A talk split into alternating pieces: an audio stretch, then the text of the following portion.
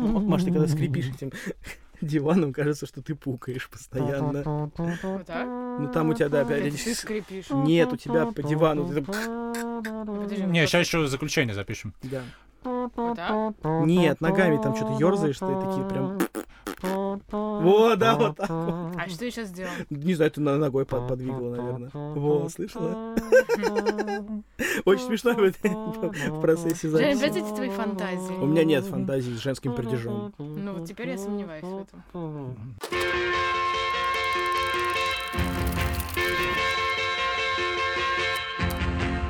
Привет, это подкаст Кинач. Меня зовут Джон, со мной рядом сидит Антон, Привет. Маша. Привет.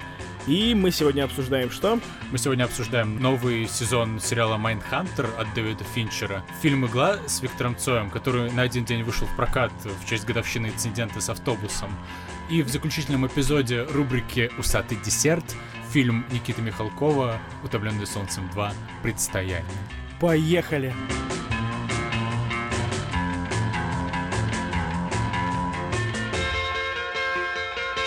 Дэвид Финчер э, достаточно часто появляется в нашем подкасте.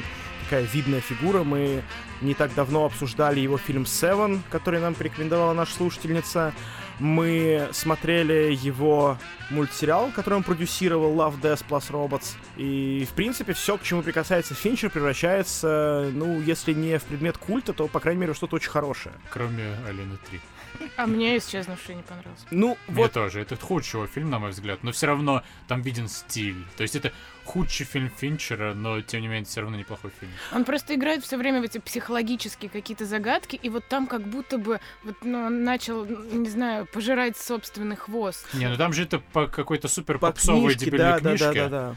Там Мгм. достаточно, да, достаточно пресный оригинал, первый источник, точнее, а, по которому, видимо, Финчеру не удалось особо куда-то уйти в сторону, поэтому он, видимо, как-то зарылся немножко в копании вот этой психологини, М, короче. Как будто бы вот, э, типа, вот эта игра разума зашла далеко. Да, и при этом, на самом деле, я хочу сказать, что вот за что я дико уважаю Финчера, это за то, как он преобразил совершенно пресный, неинтересный, скучный байопик про Марка Цукерберга, который называется... А, да.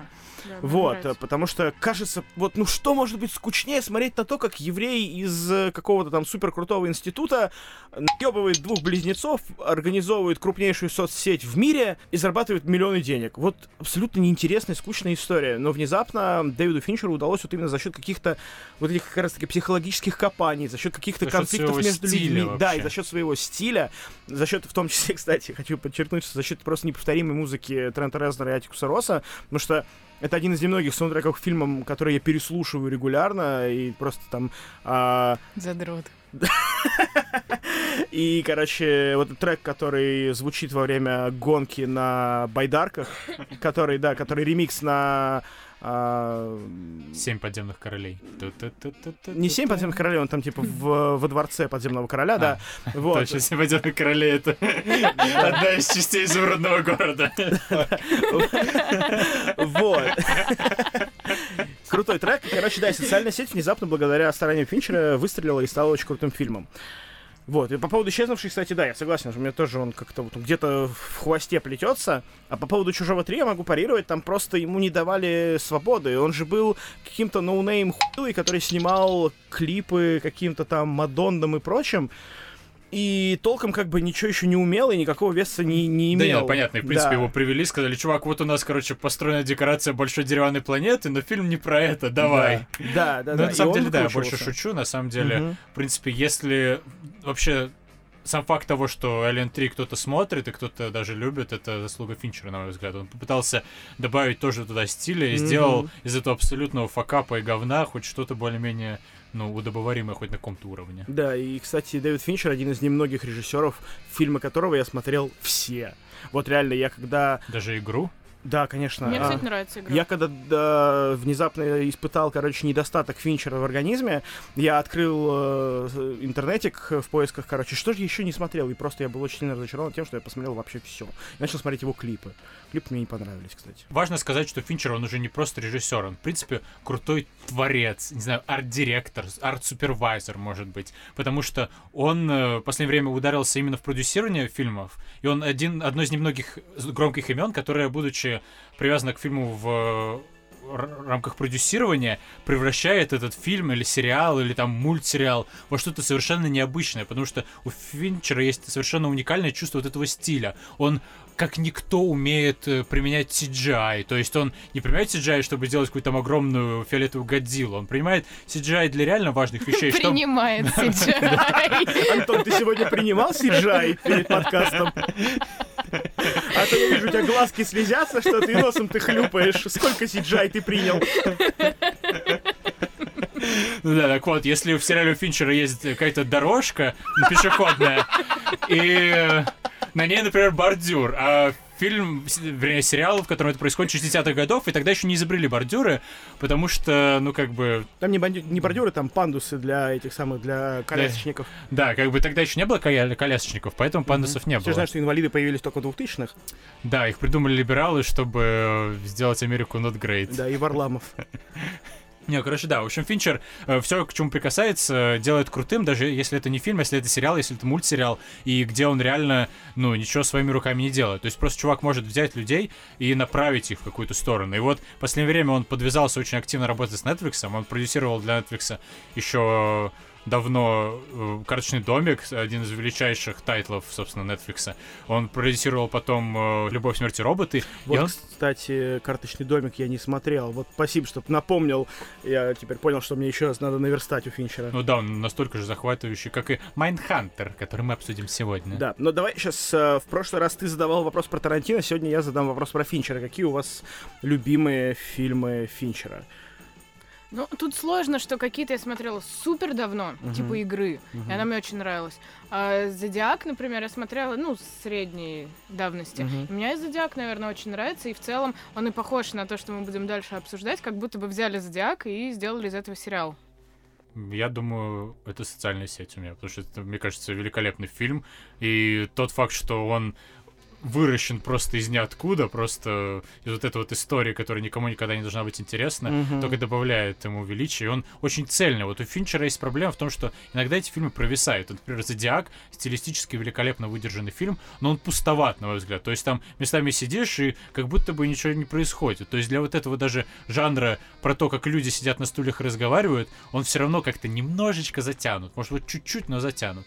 Э, Севен, вот когда мы пересматривали, он тоже меня немножко разочаровал, потому что он, Да, конечно, мне тоже. Классный, но он не настолько крутой, чтобы от него просто ссаться. Мгм. Э, Бойцовский клуб мне нравится, Мне но я нравится. его давно смотрел, и я не уверен, что я все правильно помню. Ну и плюс, а говорить, что тебе нравится бойцовский клуб, это не камильфо. Да. А я, кстати, недавно его пересматривала, ну, просто так э, сошлось, что он там шел где-то по Мгм. телеку у ро- у родителей, и я прям что-то села, посмотрела его заново целиком, и нормально, мне все очень нравится. А я вот к бойцовскому клубу, кстати, немножко холоден, но по большей части из-за того, что я просто очень не люблю Чака Паланика, мне прям прям меня аж трясет. И вот, видимо, вот этот писечный шлейф, короче, от Чака Паланика наложился на собственно, фильм Финчера, и я в итоге не смог как-то... Вернее, когда мне было 15 или сколько там, 16 лет, я, конечно, дико перся, считал, что это супер круто, и когда я читал «Бойцовский клуб» книжку, я тоже супер дико перся, но потом я перечитал, когда мне было больше 20, и я такой, ой, бля, ой, бля. Вот я тоже не люблю Паланика, но фильм хороший, на мой взгляд. Не, фильм хороший, но типа сама история, просто вот сама вот эта идея какая-то кажется мне какой-то слишком выдуманной. Я у Финчера разрываюсь между девушка с татуировкой дракона и э, Зодиаком, собственно, тоже, да, потому что второй как бы это такой прямо э, ну, тут не полицейский процедурал, получается, какой-то журналистский процедурал, такой прям тоже медленный, тягучий. Просто ты сидишь и смотришь, как чуваки там разгадывают загадки, ходят, разговаривают друг с другом. Очень классно, очень круто. А вот девушка с татуировкой дракона меня просто невероятно подкупила. Во-первых, просто безумно безумно крутой Руни Марой, которая просто перевоплотилась из пай девочки в социальной сети вот в эту вот Лизбет Саландер с проколотым ебальником, там, странными прическами, когда Лесбо снимает... Саландер. Ой, так будут звать одну героиню из Майнхантера. Вот, и да, когда она снимает шлем мотоциклетный, у нее ирокез, это меня прям все, это меня Стилистически он очень крутой. Он очень крутой, и просто вот, да, вот он Дэниел Крейг в свитерке. вообще просто чума, и реально, он превратил вот из своего вот этого э, ну, процедурального как раз-таки кино, он его сделал как-то fiction procedural, не знаю, если можно так сказать, что... Elevated. Elevated procedural.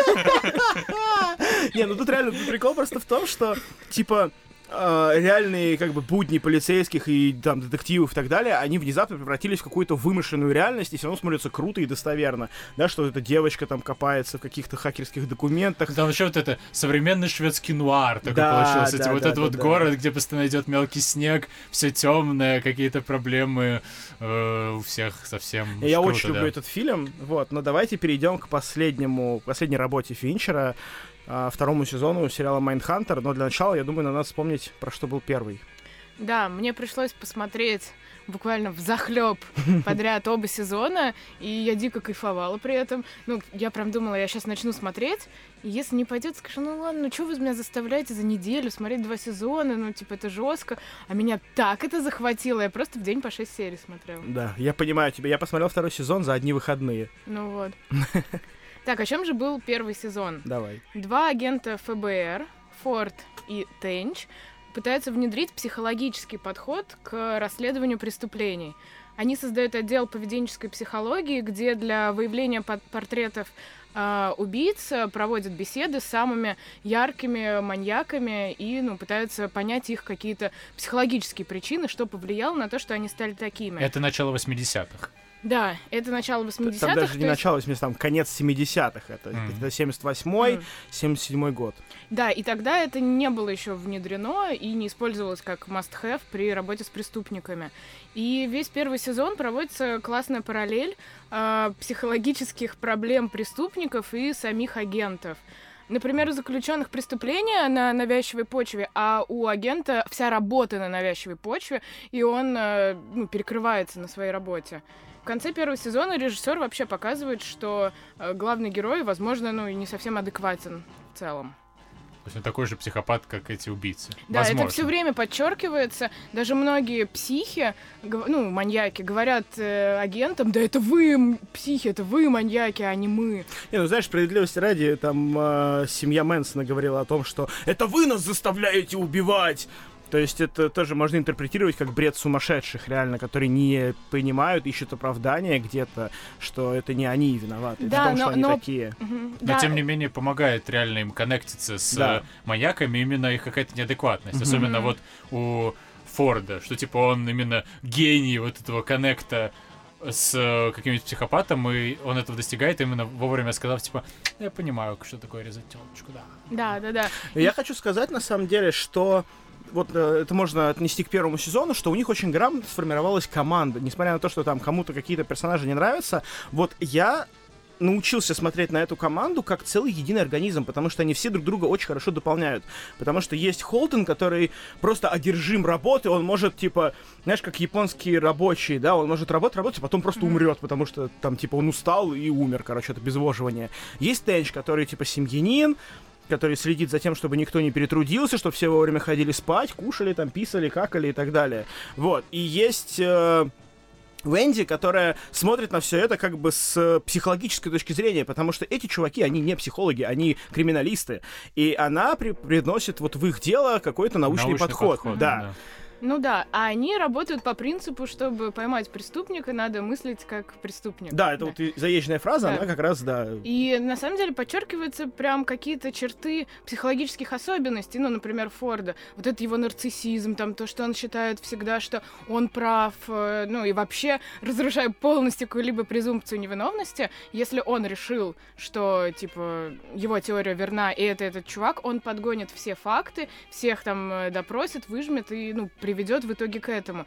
И это прям подчеркивает, ну, какое-то навязчивое состояние. Мгм. Вот, и, ну, там разные черты также отражаются, какие-то компульсивные его там вот И вот это, на самом деле, мне кажется, очень актуальная в современном даже мире тема о, о людях, которые, типа, слишком поглощены своей работой, что, типа, в какой-то момент они просто отрываются от реальности и становятся просто одержимы тем, что делают, и просто забывают там спать, есть, э, уделять внимание своей семье, и в том числе как раз о проблемах в семье этот сериал тоже. То есть мне какое-то время назад казалось, что там совершенно лишние вот эти вот истории про то, что у них у всех есть семьи, дети, жены, девушки и так далее.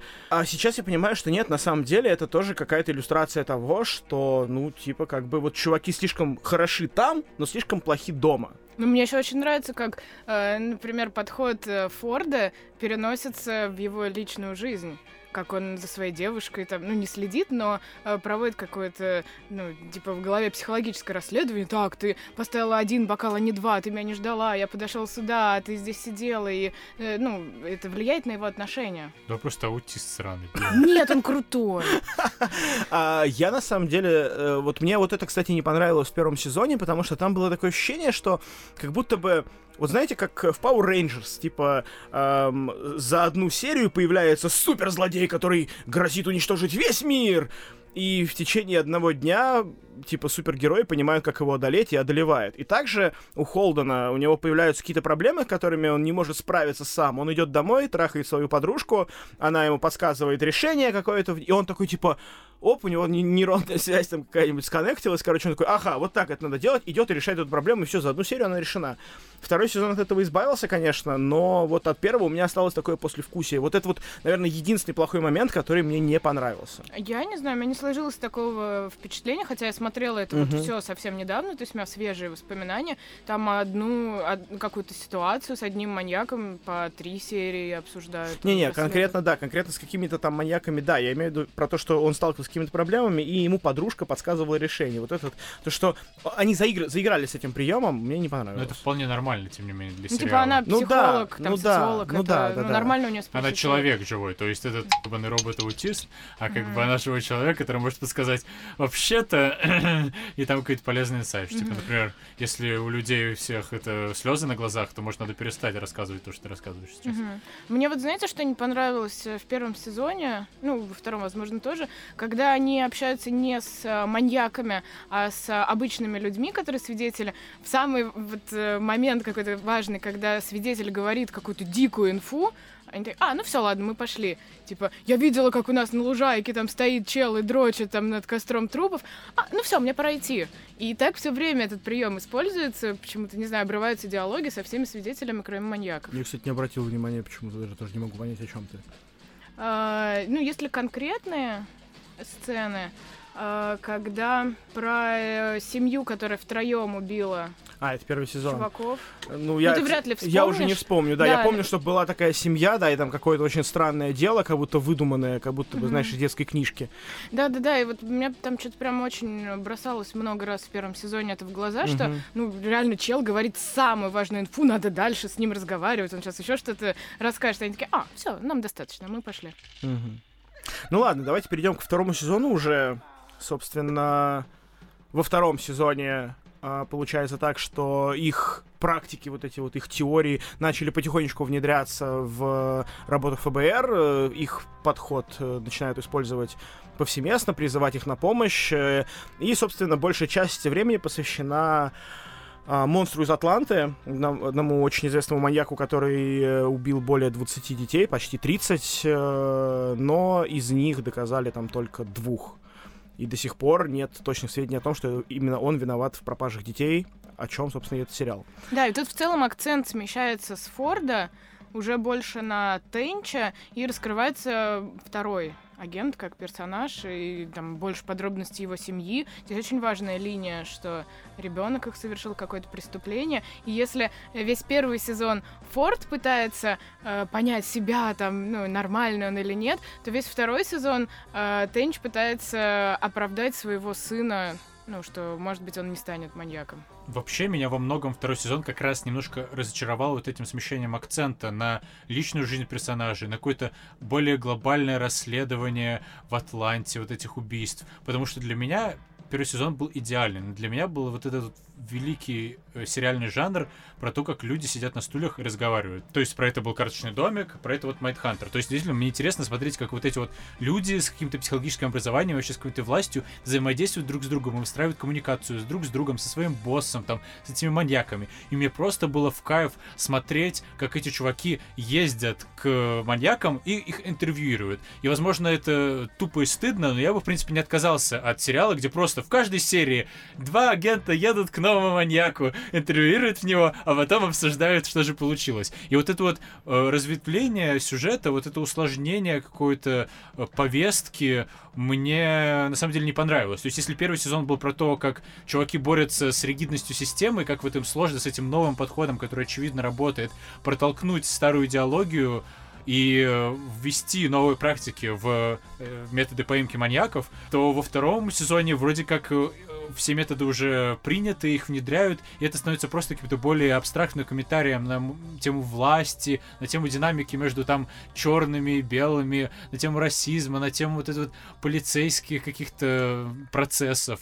И для меня это просто усложнило сериал, который я не хотел бы, чтобы усложнился. Я хотел бы, чтобы они продолжали ездить к маньякам и продолжали с ними разговаривать. И вот до четвертой серии второй сезон, на мой взгляд, был великолепен. То есть вот момент когда они разговаривают с Чарли Мэнсоном, это кульминация второго сезона, mm-hmm. на мой взгляд, который после этого просто э, расползся в разные стороны. И вот если первый сезон для меня это 9 из 10, то второй сезон, не знаю, я бы сказал 5 из 10, именно потому что реально для меня он закончился интервью Мэнсона, и дальше пошла какая-то невероятная фигня, которая вообще для меня выглядит как какой-то сериальный провал. То есть как будто прибежали чуваки, которые снимали, писали последний сезон Игры престолов, как их там хм. звали, mm-hmm. и случайно там дотронулись до скрипта скрипта второго сезона Майнхантера. Мне вообще непонятно, почему так смазали Мэнсона. Я так ждала, что из этого появится какое-то э, новое понимание, ну, тех чуваков, которые не убивают, а приказывают убить. Вообще, что они к нему еще вернутся. Они один раз с ним поговорили, этот э, там агент психанул, и все. Мне на самом деле кажется, что вообще весь сериал Mindhunter, он э, ружье, которое стреляет, ну, которое заряжается в одном сезоне, стреляет в другом сезоне. Потому что, ну, это нам, можно сказать, косвенно подтвердил Клиффхенгер первого сезона, когда, да, когда непонятно, что в итоге становится с Холденом после встречи с Кемпером в последней mm-hmm. серии. А, ну и в итоге, да, мы как бы узнаем, что в итоге в начале второго сезона у Холдена панические атаки, и вот тоже... И вроде как это проблема, это да, задел на да. какую-то штуку, с которой им надо будет иметь дело весь сезон, а потом это просто выбрасывают. Ну, да. там Валиум порешал. Ну, типа, ну, Валиум порешал, но все равно, понимаешь, как... Не знаю, что Валиум порешал. То есть, серьезно, чувак принимает таблетку во время панической атаки. Ему становится нормально. И все, больше про Валиум ни слова. В следующий раз Валиум упоминаются в последней серии или в предпоследней типа, серии. Выпивали, и, да, такой-то нервный. И подходит реально Тенчи такой, э, что ты нервный, выпивали. Это выглядит, как будто они такие, про панические атаки-то забыли, 7 серий уже не говорили. Давай ты подойдешь и скажешь, эй, выпивали. То есть это выглядело прям как сценарный провал. Да, вот у меня такое же было ощущение. Я все еще пока что, ну потому что кредит доверия к этому сериалу очень высокий, я надеюсь про то, что они просто отложили это на потом. То есть я Реально, тоже так думаю. В подобных сценарных моментах, как бы, должно быть как? Типа, герою стреляют в ногу, у него ранение в ноге, он начинает хромать. В ответственный момент, когда ему нужно догнать антигероя или там преступника, или там, неважно, злодея, вот, э, это ранение дает о себе знать, и он не может догнать злодея. Соответственно, он должен превозмочь себя, он должен преодолеть это, чтобы, короче, завершить там свой путь. Ну да, я понимаю, о чем ты говоришь, да. но мне эта фигня совершенно не нравится. То есть я не готов воспринимать сериалы на настолько макро уровне, что типа вот в третьей серии второго сезона есть задел на какую-то фигню, да, а потом да, она да. пропадает, но она вернется в третьем сезоне. Нет уж, ребята, типа вот это вот второй сезон, можно как-то в рамках второго сезона более-менее закончено э, историю, ну, типа, мне рассказать. То есть вот это тоже претензия, что в конце сезон заканчивается совершенно неудовлетворительно. То есть нет какого-то прям финала. Вроде как они поймали какого-то чувака, но непонятно делал он что-то, не делал, ничего не раскрыто. Не, ну подожди. Холдом недоволен. То есть удовлетворения в конце не было. То есть э, в первой тоже, можно сказать, был, был какой-то клиффхенгер. Ну да. Но тут это еще то есть не то, что клиффхенгер, это просто как-то невнятное завершение. Нет, ну типа, подожди, вот смотри. Нет. Смотри. Это а... заявлено, мне кажется. Вот смотри, во-первых, э, я с тобой полностью согласен в том, что нельзя заявлять что-то в начале сезона и раскрывать это в следующем сезоне. Это действительно рак какой-то. Может быть, это, конечно, там наше старперское мышление, можно всегда на это все списать.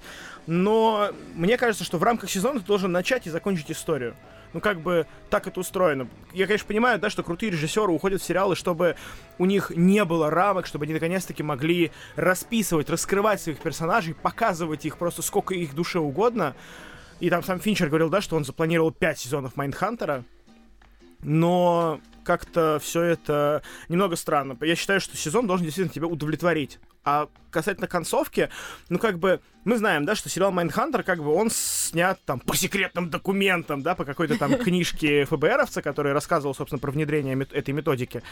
Вот. Э, и поэтому он не имеет особо права отступать от реальности. То есть он как-то вот пытается, да, там он придумал новых персонажей, там, которых не существовало в реальности, да, он что-то там э, ковыряется с этим, но когда мы доходим до конца последнего сезона, как бы он показывает реалистичную концовку, что как бы неважно работа ФБР никому, то есть никому их методика, то есть ее как бы внедрили, но на самом деле она никому нахрен не нужна, потому что все равно все решают политиканы, которым типа рейтинги там засирают вашими убийствами, и поэтому мы не будем продолжать дело, потому что вы обосрете нам рейтинги. А то, что может быть там на самом деле действительно этот э, кучерявый черный парень никого не убивал и детишек-то за интересные места не трогал, а убивал только бомжей каких-то, а что вот там есть старый педофил, короче, вот может быть это он всех убил.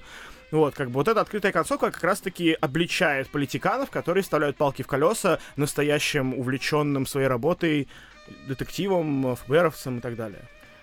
Да, про верхнеуровневость, мне кажется, так и заявляется за счет чела на превьюшках, который Деннис Рейдер, там, по-моему, зовут, который, ну, тоже один из маньяков. BTK, Да, который- Да, да. да, и он никак, его дело никак э, особо не расследуется в рамках первого и второго сезона. Во втором Да. сезоне начинают. Да, Мгм. начинается. То есть есть какой-то задел под это, где мальчик рассказывает, как э, маньяк, который, ну, это уже поставив факты, можно понять, что это про чувака из заставок, что это он убил семью вот этого мальчика, который рассказывал, как его сестру повесили Мгм. и там родители убили. Ну вот тоже это очевидно задел на будущее. Конечно. Ну Там- и, и вообще весь подход, что каждую серию нам показывают э, эту жизнь э, маньяка, который параллельно, это же все события Да, происходят да, параллельно. Да. Он там э, то он готовит, то Ну, кстати, не совсем дрочит. параллельно. Там э, в первом сезоне они просто рандомные факты вообще кидали из его жизни.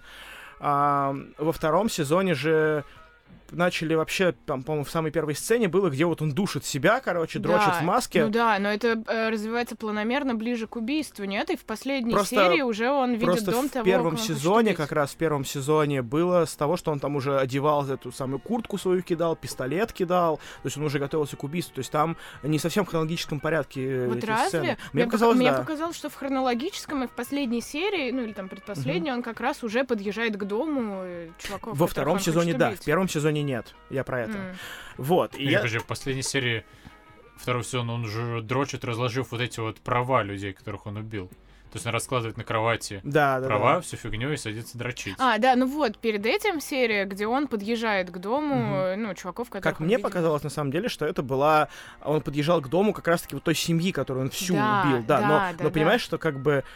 получается, история не параллельно, а это типа предыстория к тому, с чего А начался надо сериал. погоду сравнить. Ну, там, в общем, очень так вот э, наброс. На самом деле, это не суть важно. Вот, А, э, в- нет, мне кажется, это важно. Это говорит о том, что они там, э, ну, ездят одним, занимаются, а параллельно Нет, вот это заявляется, происходит, типа, конечно, конечно, ну, это заявляется, имеется в виду, да, что пока вы расследуете одних, по всем Соединенным Штатам страдают десятки, и Мгм. десятки убивают, как бы, да, это все понятно. Меня здесь завлекает больше то, что вот я уже говорил, что Финчер заявил 5 сезонов на Майндхантер, и, ну, то есть уже все раскусили, и все поняли, что BTK это как раз-таки вот этот вот усатый, симпатичный убийца. Ну, Ну, Симпатичный. это, это в кавычках было сказано, come on. Хм. Вот, э, все, уже это... Да-да-да, все, уже поняли и раскусили. Возникает вопрос, как бы, э, по-моему, где-то в 90-х или в конце 80-х BTK сказал, что он покончил с собой. Э, Прислал письмо в полицию а, и заявил, что он покончил с собой. После этого пропал из инфополя вообще, как бы, да, о нем никто ничего не слышал, но потом где-то в начале 2000-х он снова написал, что признался в убийстве в 89-м, по-моему, году, а, после чего его снова начали искать. И в 2005-м его наконец-таки уже Потому- закрыли. Его же закрыли, потому что он написал письмо в Варде. А в Варде было имя владельца А. программы, это было его имя, его сразу же нашли. Ну то есть не вот, то, что да. его начали искать, он просто спалился. Ну вот, долб. да, даже вот так вот, да. Ну, А, потому что он уже э, старый, типа, в, в Ну, реалиях, да, когда да, да. он был молодой и такой, типа, умный, вдумчивый, он мог всех провести, а в новых Да. реалиях уже нет. И вот тут у меня возникает вопрос. То есть, как бы явно нам заявляют, что это главная история вообще, все ради чего затевался этот сериал, да, вот весь этот сюжет с BTK. Ну, который, типа, все вот эти вставки в начале, они явно ведут нас к главной мысли какой-то, или к главному событию, главному сюжетному моменту всего сериала. То есть, и что получается, типа, пятый сезон закончится в 2005 году? А мне так не показалось. Вообще, в первом сезоне показалось, что не просто вставили этого чувака по приколу, что были такие веселые, не знаю, камео в Мгм. начале, что просто этот усач что-то там трется где-то в библиотеке, и ты, Трет. да, и ты потом э, читаешь просто в Википедии или там в веселых фактах в каком-нибудь канале Телеграме, что вообще-то это вот тот самый чувак, который спалился через Word, и на самом деле они его не поймают, и то есть это просто какие-то прикольные зарисовочки. А во втором сезоне они просто решили его как-то развить и вклеить в повествование, потому что он всем понравился. И, а, Может так, быть. э, может, это вообще как раз провальное дело. Кстати, Первое возможно. провальное Кстати, да, дело, вот э, которое они не смогут раскрыть, несмотря на всю свою эту технологию. Да, прикольно. Действительно, ре- реально, что получается это дело, которое они раскроют просто благодаря ошибке самого чувака, а не тому, что они там до чего-то додумались и Но они допёрли. точно в рамках вот этого их отдела не раскроют это дело. Ну, скорее всего, да. Ну, не скорее всего, а точно, да. Мы И знаем. наверняка там... Вряд ли и они, как это- Тарантино, создадут параллельную вселенную, где... No spoilers, еще не все, наверное, посмотрели. Да, хорошо. Ладно. Еще про неудовлетворительную концовку. Мне показалось, что мне не понравилось еще то, что концовка, по сути, завершила собой историю с Атлантой. А мне эта история Атла- с Атлантой показалась каким-то кирпичом, который просто упал на сериал посередине сезона. То есть вот был вот этот сериальчик про то, как чуваки интервьюируют каких-то маньяков. И потом внезапно Атланта. Они уезжают в Атланту. Все остальные какие-то истории обрубаются. Про Мэнсона ни слова, про Текса ни слова.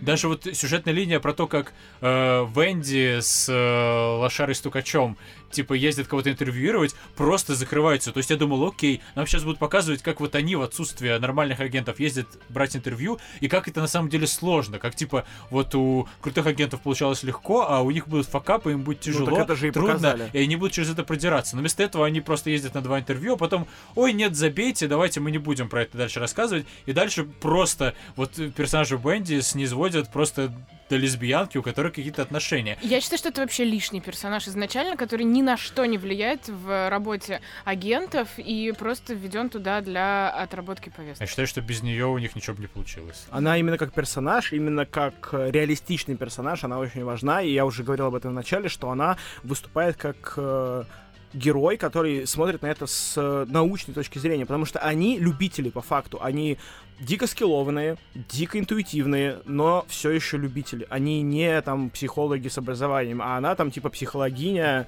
и вся из себя Да, такая в принципе, важная. она умная и, и, э, холодная, отстраненная. То есть там есть вот Билл, который просто такой семейный мужик, который Мгм. типа такой э, не особо прошаренный. И есть Форд, который просто типа такой: Я вижу своей интуицией, что эти убийства совершает черный чувак 23 лет. И мимо него идет такой белый чувак с просто вязанкой э, детских голов на плече такой. На-на-на-на-на-на-на. И он такой, хм, нет, ну это не может быть он, потому что я решил, что это будет черный чувак Не, ну 23 come on, лет. не, не, менее, как Нет, бы- не издевайся над ним, он самый крутой. А как бы Венди это чикса, который может сказать, ребята, ну подождите, как бы вот э, логика, знаете про такую херню? И она как бы структурирует их данные, как бы помогает им ебучими знаниями. Не, я говорю, что реально, на самом деле, все персонажи здесь действуют как единый организм именно благодаря своему какому-то симбиозу, какой-то... Просто сим- ненавидишь Лизбасаландер. Я буду ее называть Лизбасаландер. Лизбасаландерфобия. А, господи.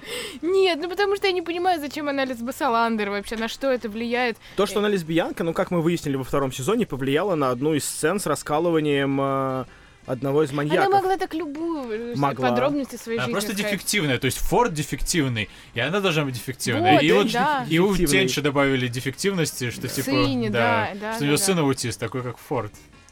Нет, он не аутист, он наоборот, у него скорее ОКР, чем аутизм.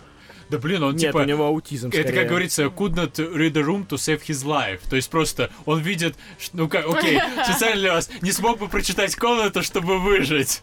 Ну, то есть, как бы, чувак реально видит, что его сейчас будут пиздить, и при этом он рассказывает анекдот, он не понимает, что надо перестать рассказывать анекдот и Не, бежать. понятно, да, то есть он реально... таких людей, ну да. да, он прям душный аутист, вот именно Нет. что. Да-да, нет, Маш, это даже было четко показано... Теле-теле-тесто, жених и невеста.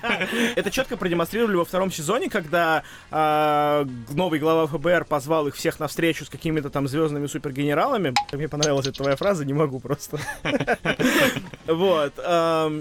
И в итоге Тенч приходит такой, ну, короче, заходим мы в камеру к этому чуваку, а он, представляете, берет и кидает птицу в вентилятор, и птица так распи***расила. И все таки о И все такие, о, как круто у вас, крутая работа, мы дадим вам кучу бабок. Кто такой, ща я пасу, пока Холден, поговори с ними. «Э, Мы применяем э, теорию, значит, э, мы исследуем их внутренний мир, э, и разговариваем с ними. И тут возвращается Стейдж такой, ну чё, как у вас тут дела? Сейчас я вам расскажу про Мэнсона. И все такие, е, давай, расскажи нам про Мэнсона. И то есть мы все поняли, что Холден, он реально мутный и нудный, Но он дрочила. неполноценный, то есть он не может э, понять, как люди взаимодействуют. То есть у него с тёлкой его были такие же проблемы, что типа он, хм, ты поставила стакан левой рукой, это означает, что сегодня мы не будем трахаться. И как бы, ну он просто дефективный чувак. А что, если он может понять, как мыслят маньяки, и не может понять, Да что как сам да, как Ну, взаимодействуют да, обычные но это, люди? это на поверхности, да, совершенно. То есть вот ты писала, что ты надеялась, что окажется, что он убивает черных детишек. Это, конечно, было довольно бредово, но в целом я надеюсь, что в итоге он кого-нибудь замочит. Я сильно сомневаюсь, мне кажется, это совершенно бредовая идея, потому что, я думаю, вот у Финчера, мне кажется, невозможны такие а, внезапные твисты, что, знаешь, типа, внезапно оказывается, что убийца... так, от кого вы меньше всего ждете? Ам, пускай это будет главный герой. Не, ну не в смысле он окажется убийцей в каком-то конкретном деле, Ну, а просто, что он понятно. сотворит какое-то дерьмо. Ну, я допускаю единственный вариант, что Холден, там, не знаю, кого-нибудь пырнет ножом, чтобы понять, каково это. Возможно. Или переспит со своим усатым дружком Кемпером. Только не это. Я посмотрел на эту давайте-. Обожаю обсудим Кемпера, самих мой любимый. маньяков. Давайте, ну давайте. Но подожди.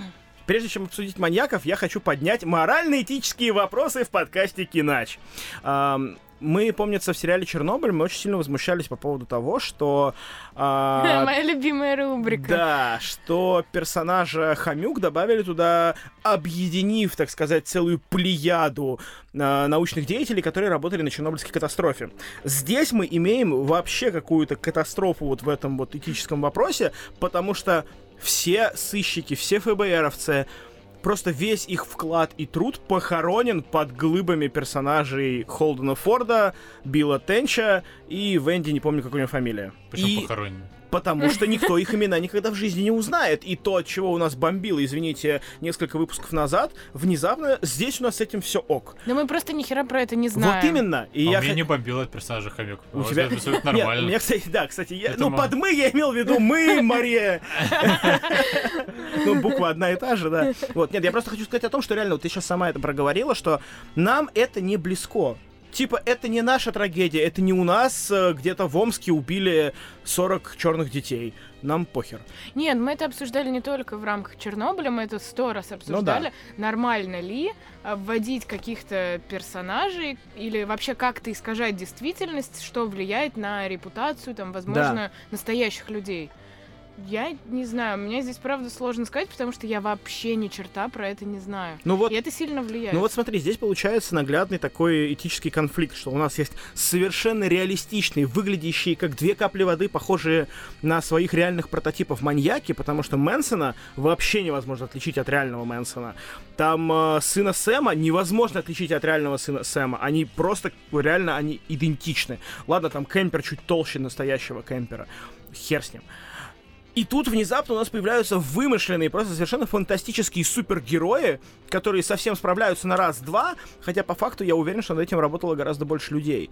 И вот тут как бы мы преуменьшаем достижения реальных ФБРовцев, придумав вместо них каких-то вот э, супергероев. Ну так получается в любом фильме про войну. Конечно. Про каких-нибудь там, там бо- боевых там чуваков, которые спасли там целый отряд, хотя это сделали, ну... Не, ну вот, кстати, по поводу боевых чуваков, которые спасли целый отряд, об этом постоянно какая-то вонь начинается. Что вот там с какой-нибудь девятой ротой была вонь, что там на самом деле было не так.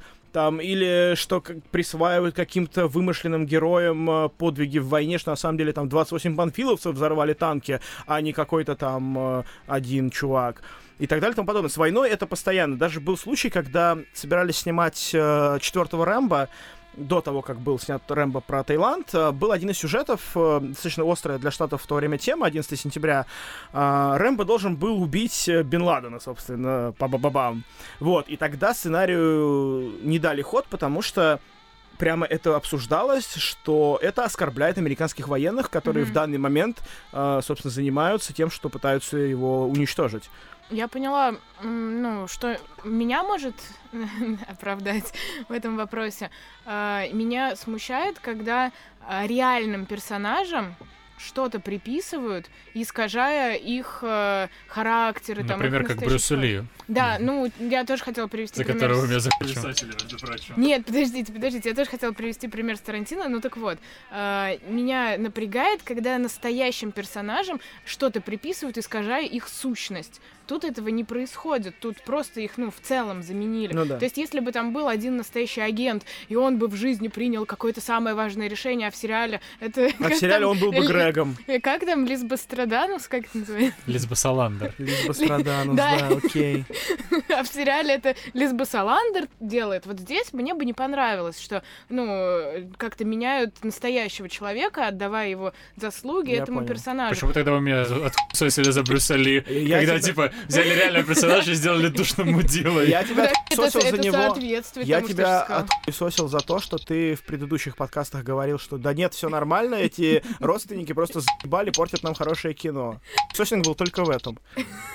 А вот я, то, ну, я, кстати, тоже к этому плохо в целом отношусь, когда берут настоящего персонажа и просто перехуеверчивают все его какие-то э, внутренние, там, внешние, не Ну, знаю. Так же в любом фильме делают. То есть любой фильм, который основан на реальных событиях, ре- в реальности, ну, это просто какой-то пиздеж и бесконечное передергивание, которые, ну, все порубили и заново перемешали, чтобы в ставить в этот нарратив. Ну, я считаю, что это зависит, а, от качества, когда это какой-то супер крутой фильм, супер крутой Ну, качество сюжет, это же ты- очень ты на это- субъективная Да, я понимаю, зрения. ну, а я как субъективный зритель говорю. Ну да. А, это сильно влияет.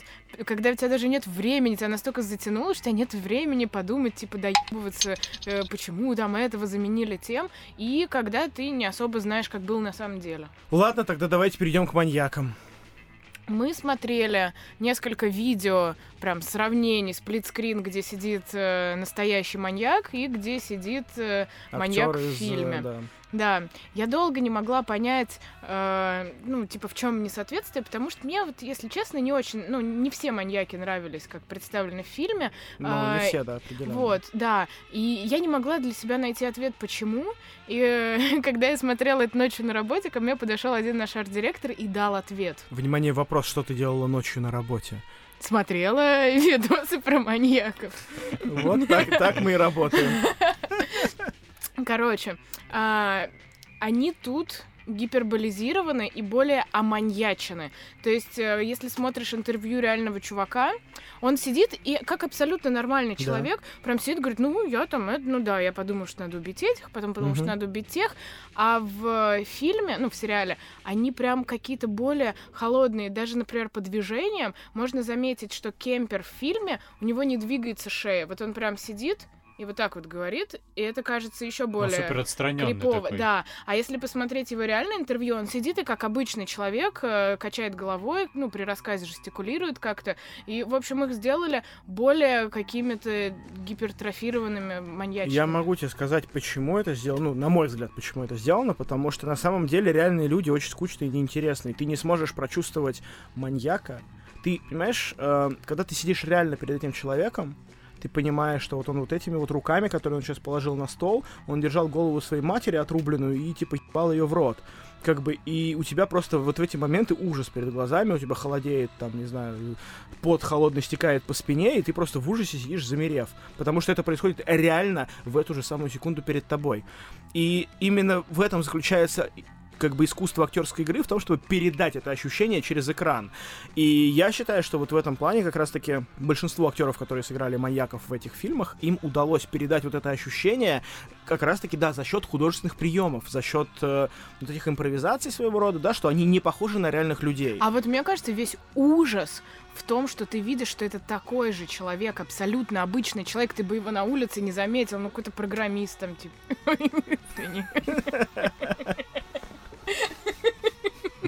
Окей. Ну, я, я, я имею в виду, что он, ну, кстати, он, мне кажется, похож на программиста. Да. Ну, короче, да, мне кажется, если бы они приходили там просто чувак, который говорит, ну да, я убил 15 человек. Этого не чувствовалось. Мы бы первыми начали кричать, что «У, не верю, как, какая недостоверная игра, маньяки, они вот не такие же на самом деле, они же страшные, этих мороз по коже, а здесь какой-то обычный чувак, программист какой-то. Ебучий. Да. Все, меня Антон разъебет. Не видать мне дивана на студии. Ну, короче, не знаю, мне кажется, что здесь маньяки, от которых ты ожидаешь каких-то маньяческих действий. А в жизни это маньяки, от которых ты ничего вообще не ожидаешь, потому что они выглядят. Как программисты, мы поняли, да. Ты ожидаешь Но- от них программирования. Они везде отрезают голову твоей Они- они матери. даже в fuck? Они даже в борде не могут разобрать.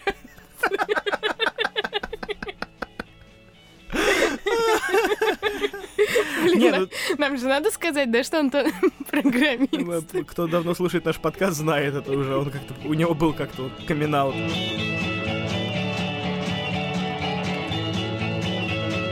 А кто вообще кому как понравился из вот этих вот маньяков? Я не знаю, если можно применить это слово понравилось, ну, кто произвел наи- наибольшее впечатление? То есть, очевидно, на мой взгляд, что Кемпер был звездой первого сезона. Он э, самый интеллектуальный, ну, своего рода интеллектуальный, да, альтернативный интеллектуальный. Вот. И у него самый проникновенный вот этот вайб какой-то, голос его вот этот вот, который просто проникает под кожу и, и прям бррр.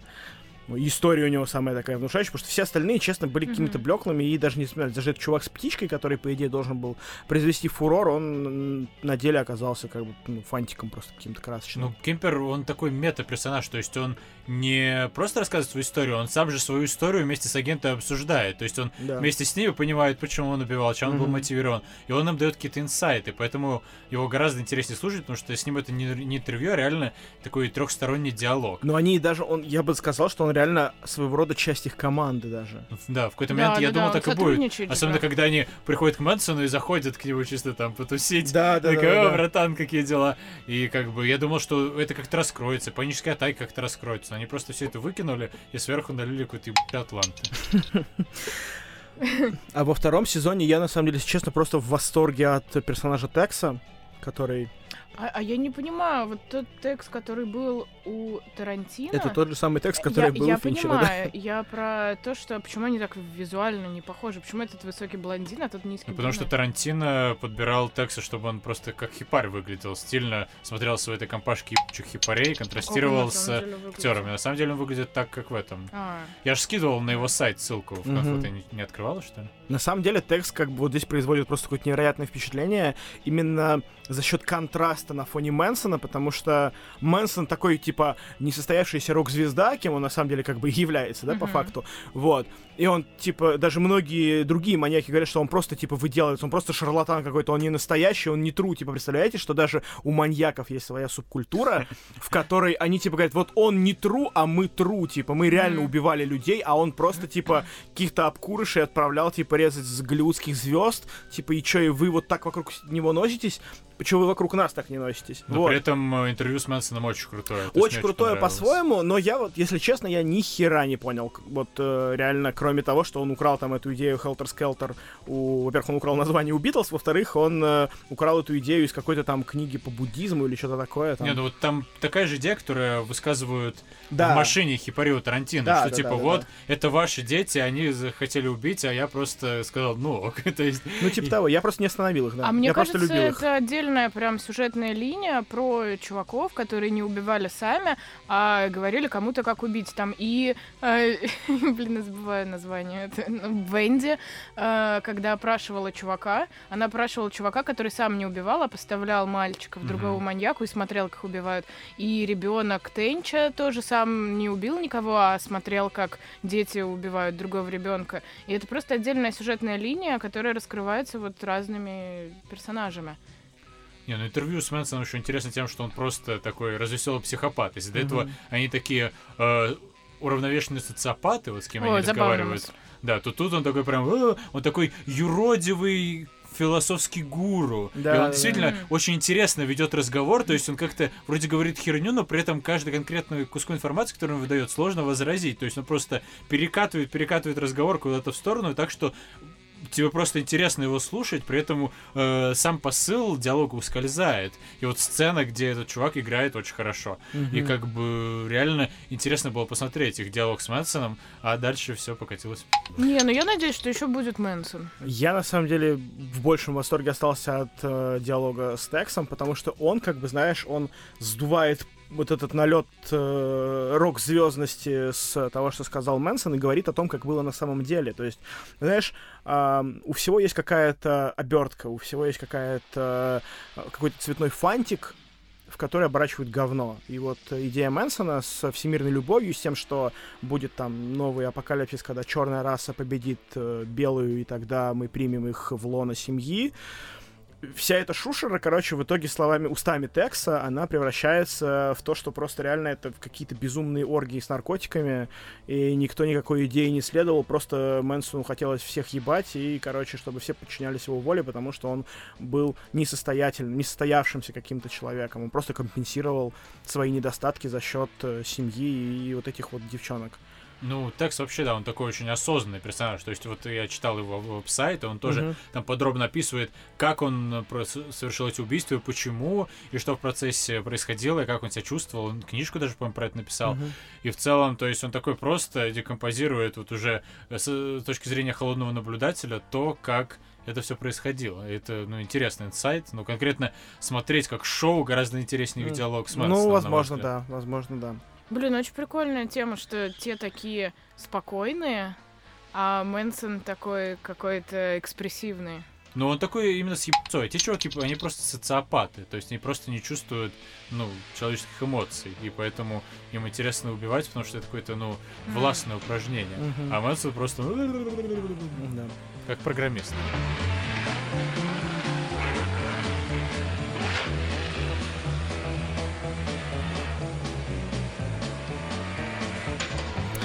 15 августа 1990 года а, в автокатастрофе погиб Виктор Цой, можно сказать, э, культовый персонаж для советской и постсоветской России, который постоянно упоминается то, то здесь, то там, про которого в последнее время начали снимать кино, и с завидной регулярностью он начинает фигурировать в нашем каком-то инфополе.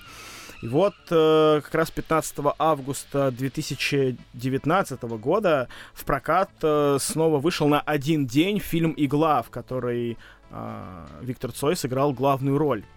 И вот э, мы, к сожалению, на этот сеанс не попали, но мы решили, что стоит посмотреть его дома и обсудить его сегодня в подкасте.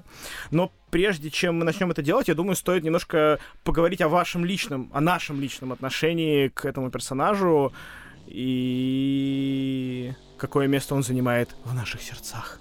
Но ну, мне кажется, что Цой, безусловно, важная фигура в российской, э, в советской музыке, и он, по сути, задал стиль всему вот этому русскому року. Вот mm-hmm. все эти русские рокеры современные, они, по сути, копируют Цоя, то есть там поют, там примитивную музыку играют. Не, ну, если кроме шуток, то Цой это, мне кажется, единственная рок-звезда, которая вышла из вот этой вот плеяды э, советских пристроечных рокеров, потому что он единственный догадался вовремя умереть.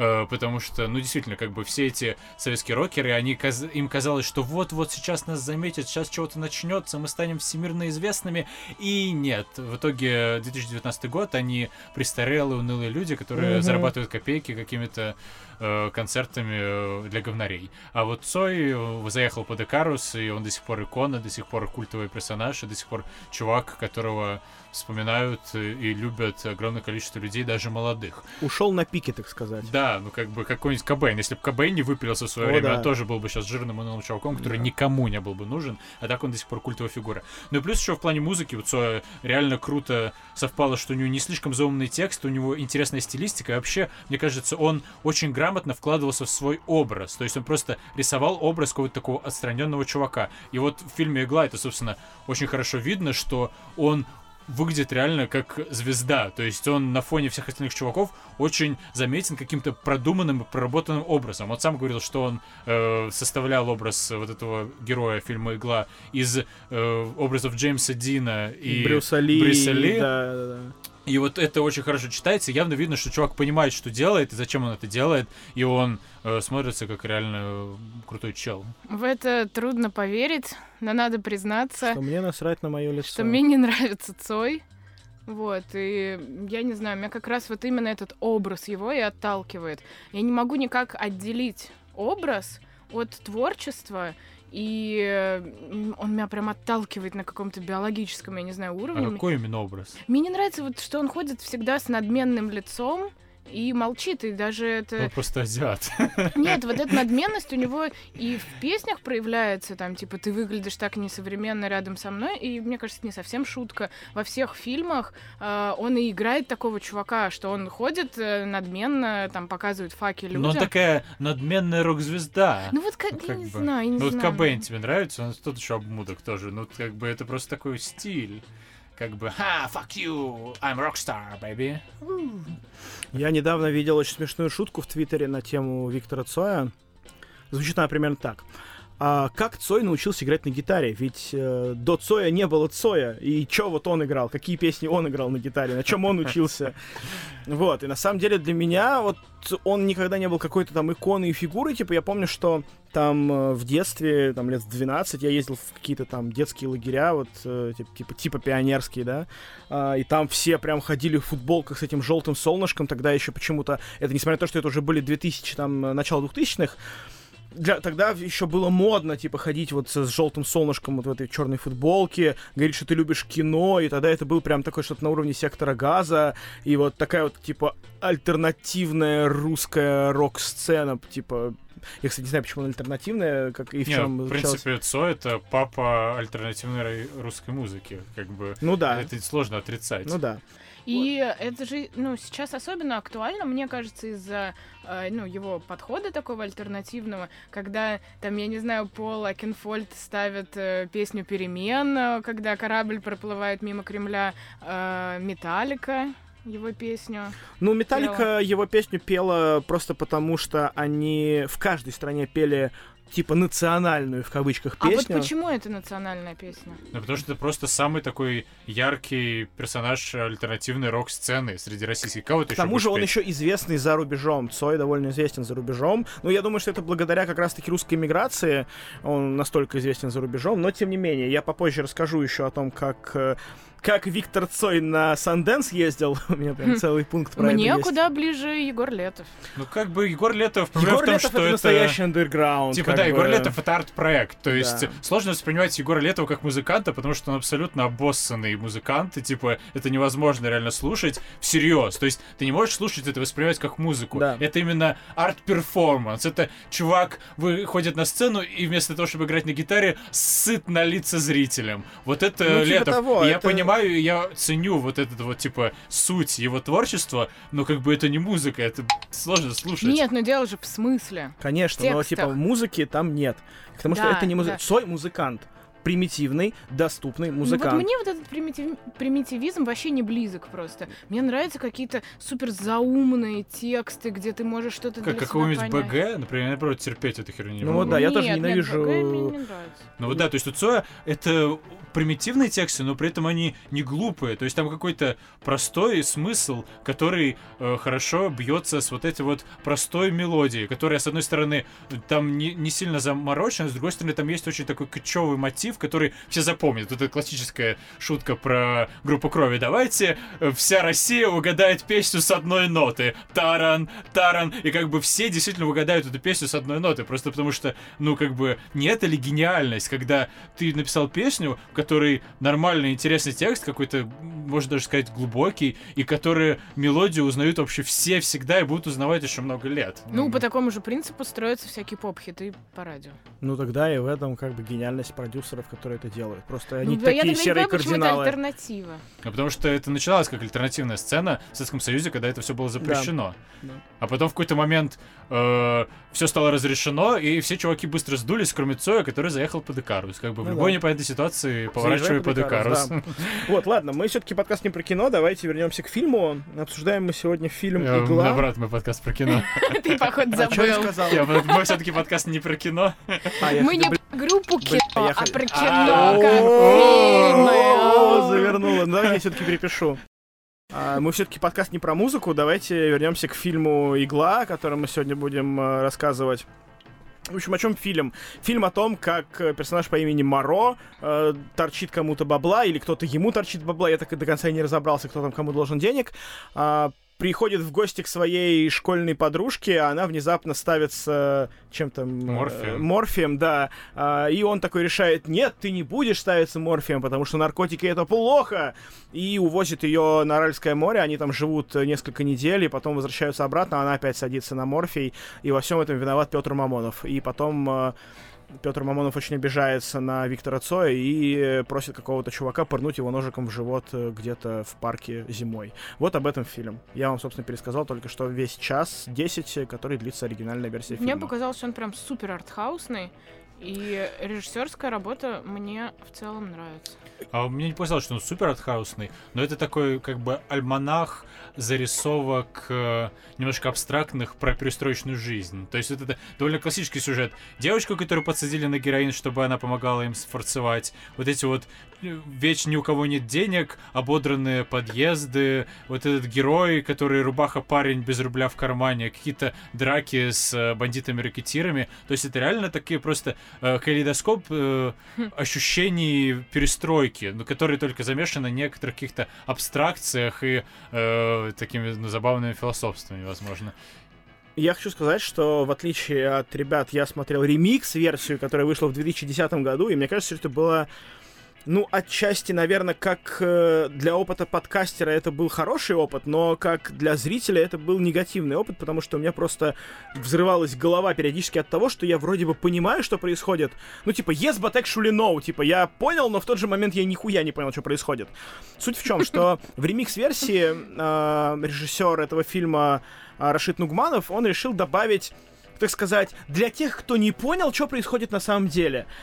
А, как это произошло? Произошло это таким образом, что когда его привлекли к съемкам фильма «Игла», а, он был э, ну, вообще никем, он был ноунеймом, который на тот момент снял просто какую-то короткометражку, которая называется «Иха», и, собственно, все. Он приезжает на съемочную площадку, ему говорят, ну, короче, смотри, мы тут снимали фильм, бабки у нас уже заканчиваются, фильм полное говно, вот есть сценарий, если хочешь, можешь снять.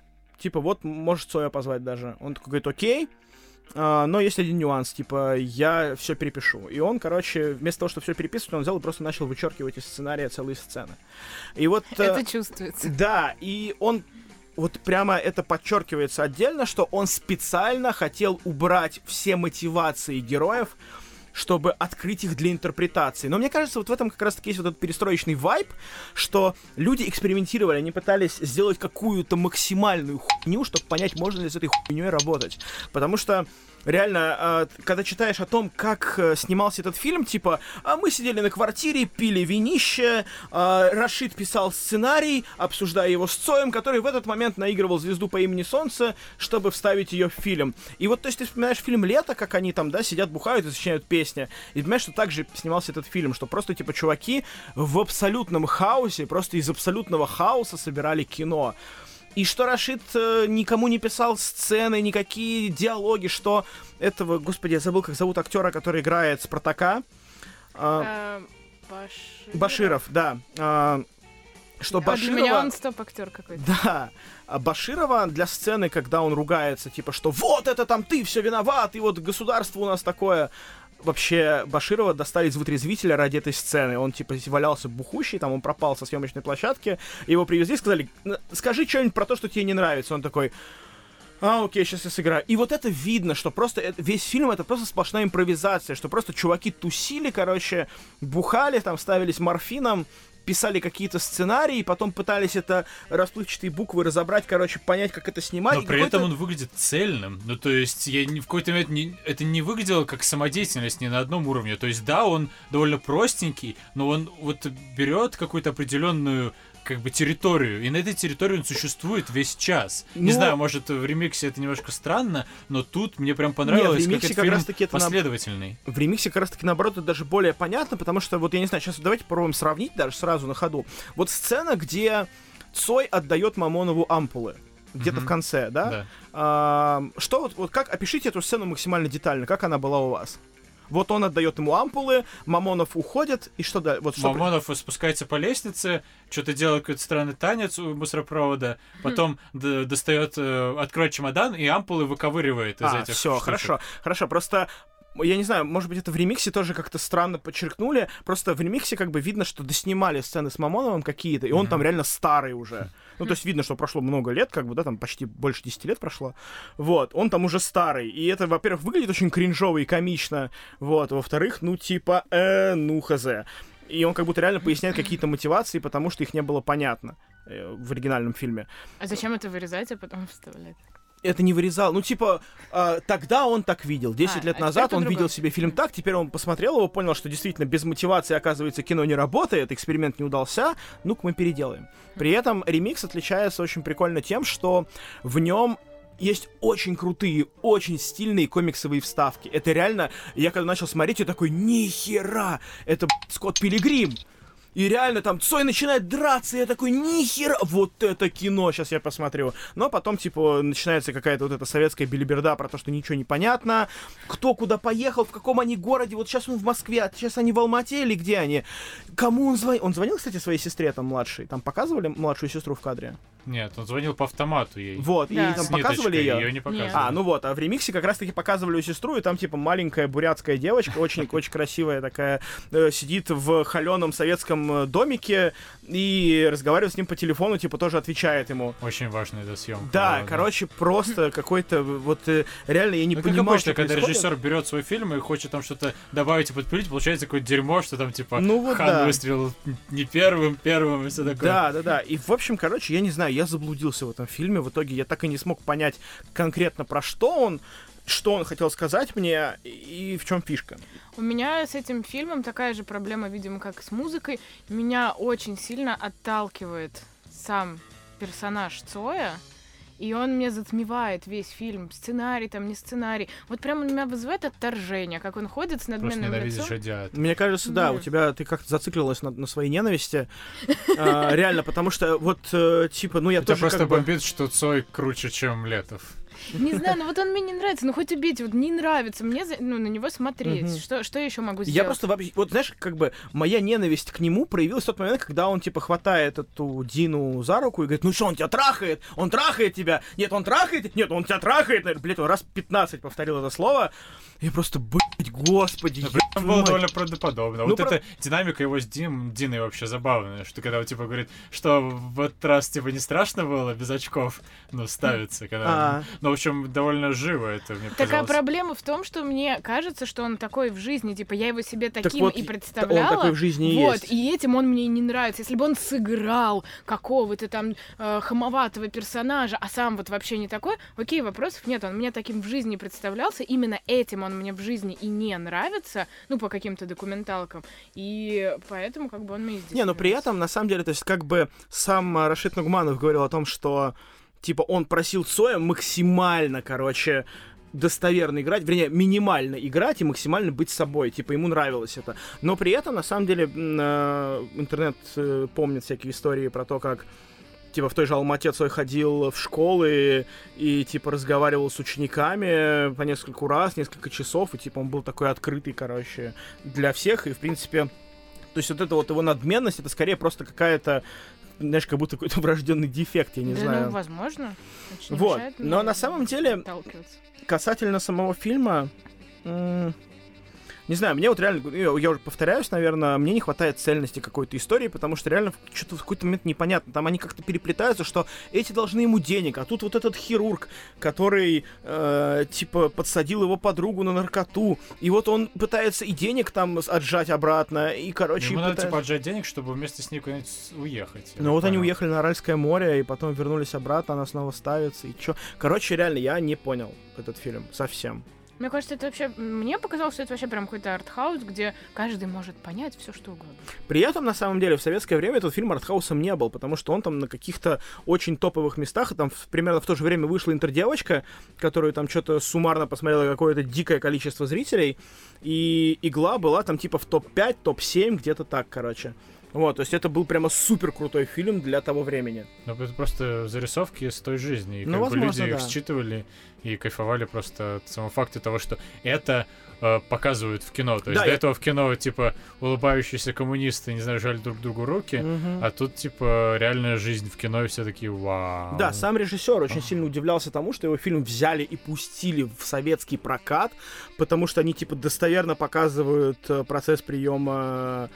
Это, господи, как он называется? Я опять. Морфия. А мне вообще показалось, что это они прям по-настоящему, может, даже сняли. Да хер его знает, ну не суть важно, как бы и это показывали в Советском Союзе. Да, я понимаю, что это перестройка, и там типа через несколько лет все изменится очень сильно, но тем не менее, как бы, мне кажется, это круто и жестко одновременно. Я смотрел подряд э, Михалкова, «Утомленный солнцем», и вот «Иглу», и я могу сказать, что в «Игле» гораздо больше художественного смысла и какого-то режиссерского таланта. Ну, она определенно круче и смелее, и вот именно эта экспериментальность, она подкупает, но фильм, по-моему, полное говно. А мне зашло. Я, я прям не понимаю, почему он кому-то нравится. Если бы он был два часа, а за час как раз ты просто окунаешься в этот вайб, какая-то никакая история происходит, Цой выглядит хорошо. Но он такой, как Томасо, вот этот вот фильм мы смотрели с вами в Варах, в котором хуя непонятно, но спустя, типа, месяц ты такой, а, слушай, а фильм-то неплохой был. А вот, я вспомнила еще, я не понимаю, почему все молчат. Там очень мало диалогов. Они просто э, говорят какие-то а, супер односложные фразы. Ну, потому что импровизация, Эй, видимо... ты там, типа, гони бабки.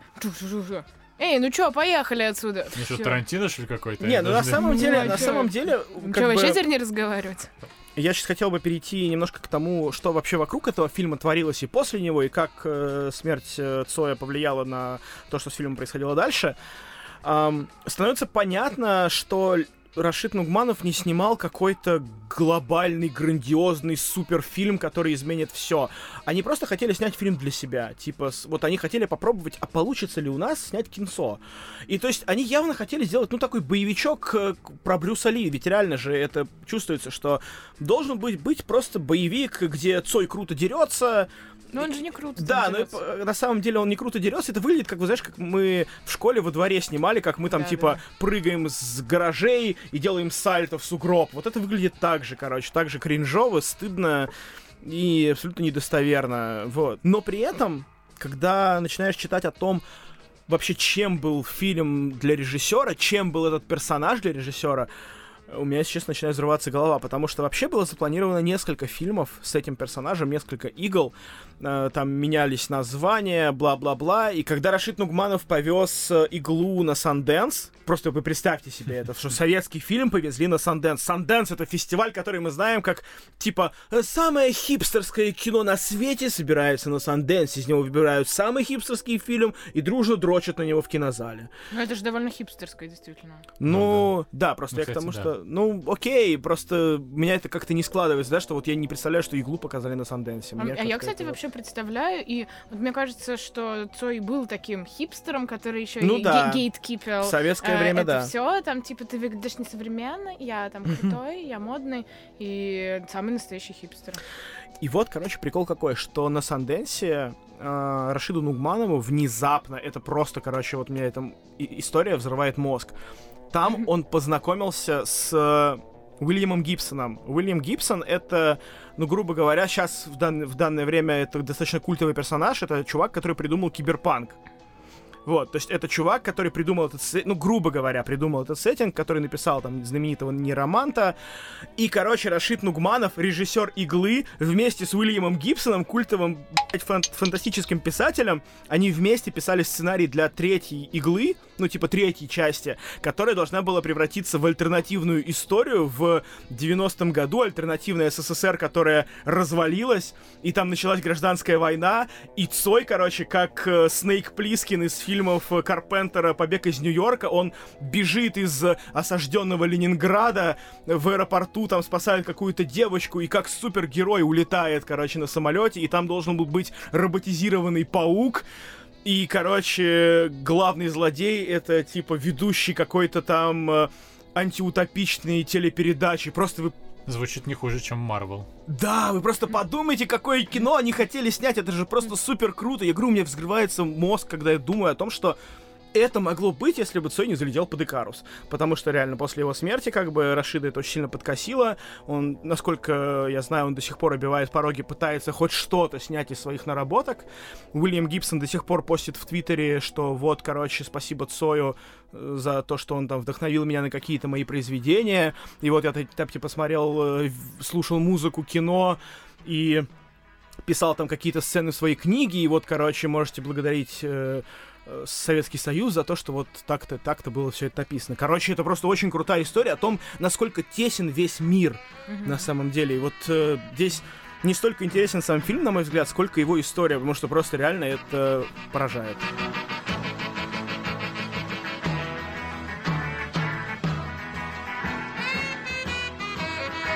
наступил э, великий момент. Мы завершаем нашу рубрику «Усатый десерт» финальным, можно сказать, кульминационным э, столпом творчества великого русского режиссера Никиты Михалкова фильмом «Утомленные солнцем 2. Предстояние».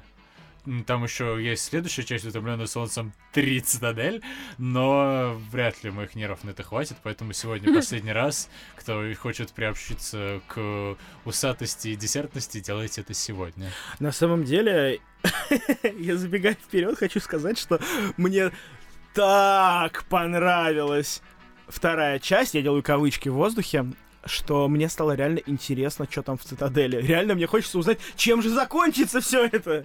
О нет, Антон, может быть, это еще не конец. Может быть, мы еще воскресим тебя после этого подкаста. На самом деле, я хотел сделать дисклеймер, что в прошлый раз я очень сильно бомбил от предыдущего фильма Михалкова «Сибирский цирюльник», и поэтому решил, что надо охолонить это дерьмо и э, постараться сегодня говорить э, бесстрастно и объективно. Не знаю, ну получится вот, ли это у меня. В, в этом же вся суть нет. этой э, рубрики. Она должна быть приготовлена на огне. Much, то есть как бы Э, когда смотришь «Сибирского цирюльника», то это реально смешно и весело обсирать. А когда ты смотришь «Предстояние», то реально становится как-то грустно, страшно и неловко. И тут, как знаешь, фильм «Защитники», который мы смотрели с чуваками и угорали. А вот тут угорать не получается, потому что вот фильм «Защитники» — это как, если, как, вот, как если бы ты смотрел, как какой-то чувак подскользнулся и упал лицом в говно. А вот фильм «Предстояние» — это как будто ты смотришь, как чувак поднял говно с пола и, глядя тебе в глаза, медленно размазал себе по лицу. И вот тут уже как-то не до смеха. Тут уже такой думаешь, блин. Ну, вообще-то у меня есть видео, где ты в Карловых Варах начинаешь это смотреть, и там тебе очень даже смешно. Не, вот, кстати, да, э, стоит отметить, что мы пытались смотреть этот фильм в Карловых Варах, мы не пошли на какой-то сеанс в последний день вечером и решили, что вместо этого мы посмотрим на ноутбуке фильм «Утомленный солнцем предстояние». И мы решили взять две бутылки бихеровки, а Джон сказал, что он не будет пить бихеровку, не будет смотреть фильм, а вообще он ответственный человек и будет э, собирать рюкзак. Это все потому, что я собранный. Да. Инсайдерская шутка. Вот мы сели смотреть, и мне кажется, Джон еще даже не успел собрать свой не такой уж большой рюкзак, как у нас закончилась бихеровка, и вообще весь этот experience стал каким-то выворачивающим, потому что происходящее на экране казалось настолько диким и нелеки, нелепым и смешным, что оно очень хорошо накладывалось на вот этот алкогольный угар на последний день фестиваля, и это было весело и прикольно. Но когда я дома трезвый вчера вечером сел смотреть этот фильм, на меня накатило такое чувство вот тошнотворности. То есть вот реально, если мне хотелось описать этот фильм одним словом, я бы выбрал слово тошнотворный. Ну как это реально ты, ты, ты сам перед подкастом рассказывал, что ты пил ром в этот момент. Не-не-не, а мне, знаете, это ассоциируется с мемом, типа, Ми, а, я сегодня буду конструктивна и не буду ничего бомбить. Also me. Это тошнотворно. Мы идем к моим родителям, пожалуйста, не рассказывай про Михалкова. Я рюмку вот спустя. Это тошнотворно. Я пытался. Нет, пока я еще не, не особо бомблю, мне кажется. Ладно, но это все равно очень смешно. Не, ну, короче, да, я вчера сел смотреть фильм, я был трезвый, но было уже довольно поздно, и поэтому поставил бутылку рома, и подумал, типа, буду наливать рюмочку, выпивать, когда буду засыпать. Но рома у меня было грамм 100, и вот в какой-то момент он закончился, я все-таки застыл, я проснулся в 5 часов ночи на диване, замерзший, перед, типа, погасшим телеком, и понял, что мне еще надо утром будет заново смотреть это дерьмо, потому что я ни хера не досмотрел до конца. Ладно, слушай, а вопрос такой, а про что фильм-то вообще? фильм а, про Вторую мировую войну. То есть это просто такой немножко свежий взгляд на события Второй мировой войны, который раскрывает некоторые темы, которые не были раскрыты в фильмах, которые снимали в советский период. То есть тут довольно такой э, диссидентский набор э, особенностей есть. Типа э, расстрел заключенных осужденных по 58 статье в лагере во время начала войны, там э, доносы, которые пишут пионерки друг на друга, и родственники осужденных, от которых люди отказываются при первом взгляде на КГБшника, который зашел к ним в кабинет. Э, в общем, э, как сам Михалков говорил, что типа вот, это какая-то правда о том периоде, которая раньше не раскрывалась. И вот мне кажется, это одна из причин, почему это этот фильм вызывает эффект зловещей долины, потому что Михалков это такой чувак максимально номенклатурный, то есть и тут, короче, в какой-то момент он говорит, подождите, подождите, а теперь я сниму фильм про то, как в Советском Союзе было плохо. Ну так они же мастера по переобуванию. Ну вот да, и вот мне кажется, это тот момент, где даже такой великий магистр переобувания не смог как следует переобуться, потому что просто фильм начинает рушиться, сыпаться, и мне кажется, во многом из-за того, что просто, ну нет, чувак, ты вообще не понимаешь повестку, про которую ты говоришь, ты хотел, типа, раскрыть какие-то негативные стороны Советского Союза, но ты не знаешь негативных сторон Советского Союза, потому что натурально, не знаю, хамоном и пармезаном принимал ванную из хамона и пармезана целыми днями в своем поместье огромном весь, э, ну, советский период. А, по поводу переобуваний, стоит отметить, что все герои, которые умерли в предыдущей части, а жили. Ну, у меня об этом еще целый, целый пункт про это написано. Я хотел немножко зайти издалека по поводу вообще того, почему фильм получился таким плохим. А, я, если честно, я не гуглил, не изучал эту тему, это мое предположение. А, мне кажется, что львиная доля успеха первых утомленных солнцем в том, что сценарий был написан Рустамом Ибрагимбековым, который, собственно, и вложил вот в него смысл в то время как Михалков бегал, а давай вот здесь будет газовая атака и шаровая Но молния. это домыслы. Да, это домыслы. Я исключительно просто доношу свое, свое отношение к этому фильму.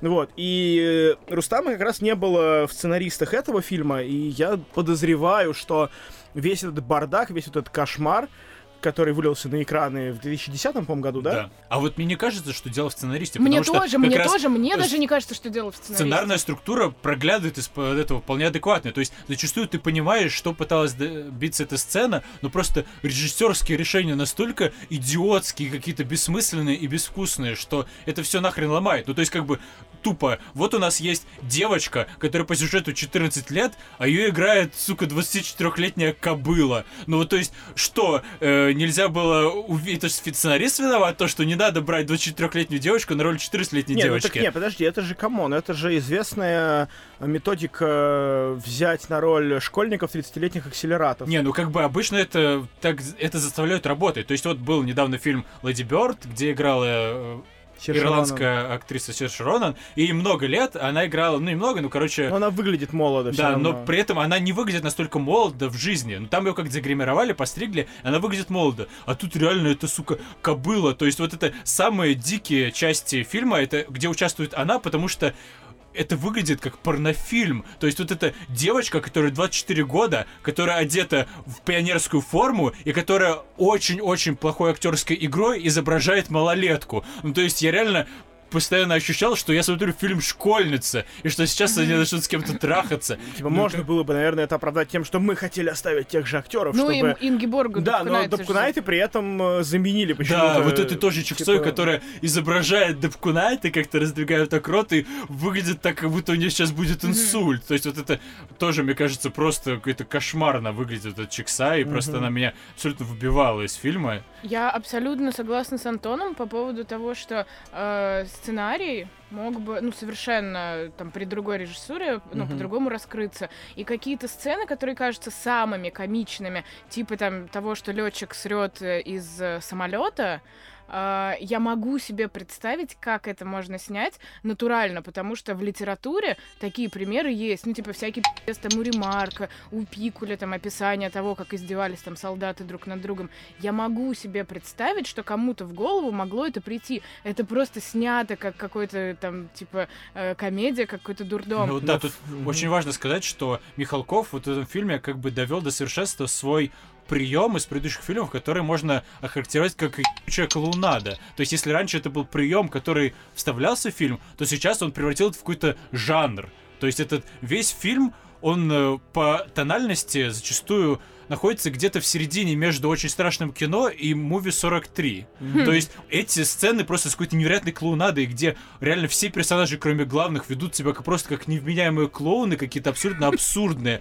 И вот эти сцены перебиваются какими-то серьезными сценами, про войну. И это выглядит, ну, просто странно. То есть, реально, вот тот же налет на боржу, где детей расстреливают самолеты на руках у их матерей, но при этом это выглядит абсолютно нелепо, потому что пять минут назад там немцы какие-то просто как в ситкоме срали из самолета, а потом чувак ша- спустился так низко над баржей, что шасси пробил голову капитану, и ну просто, и вообще вот это место, где типа летят немцы в самолете, и такие, чувак сморкается, потом говорит, о, болею, а второй, о, что так не выздоровел? И говорит, ну да, пи***ц. Ой, ну ладно, чё, как твоя-то вообще там? Да, нормально. То есть это выглядит как вот было деревня дураков, где журнал Каламбур, и там был сериал про то, как чуваки падают в самолете. Да. И вот эти немцы, у них точно такая же динамика, как будто это типа ситком немецкий бомбардировщик. И все такие, о, что, летим побить жидов сегодня, да, о, прикольно, как бы, о, чё, как твоя, ты купил эту квартиру, да? Ну, то есть, это просто какой-то бред, и внезапно это сменяется какой-то серьезной тональностью, где убивают людей, ну, как бы, А причем мысль-то нормальная, типа, это нормальная мысль показать, что у них какие-то там бытовые вопросы, что, несмотря на то, что война, ну, они для них хотят... это обыденность, да, да, что для них это обыденность, сама мысль нормальная, это просто выглядит так.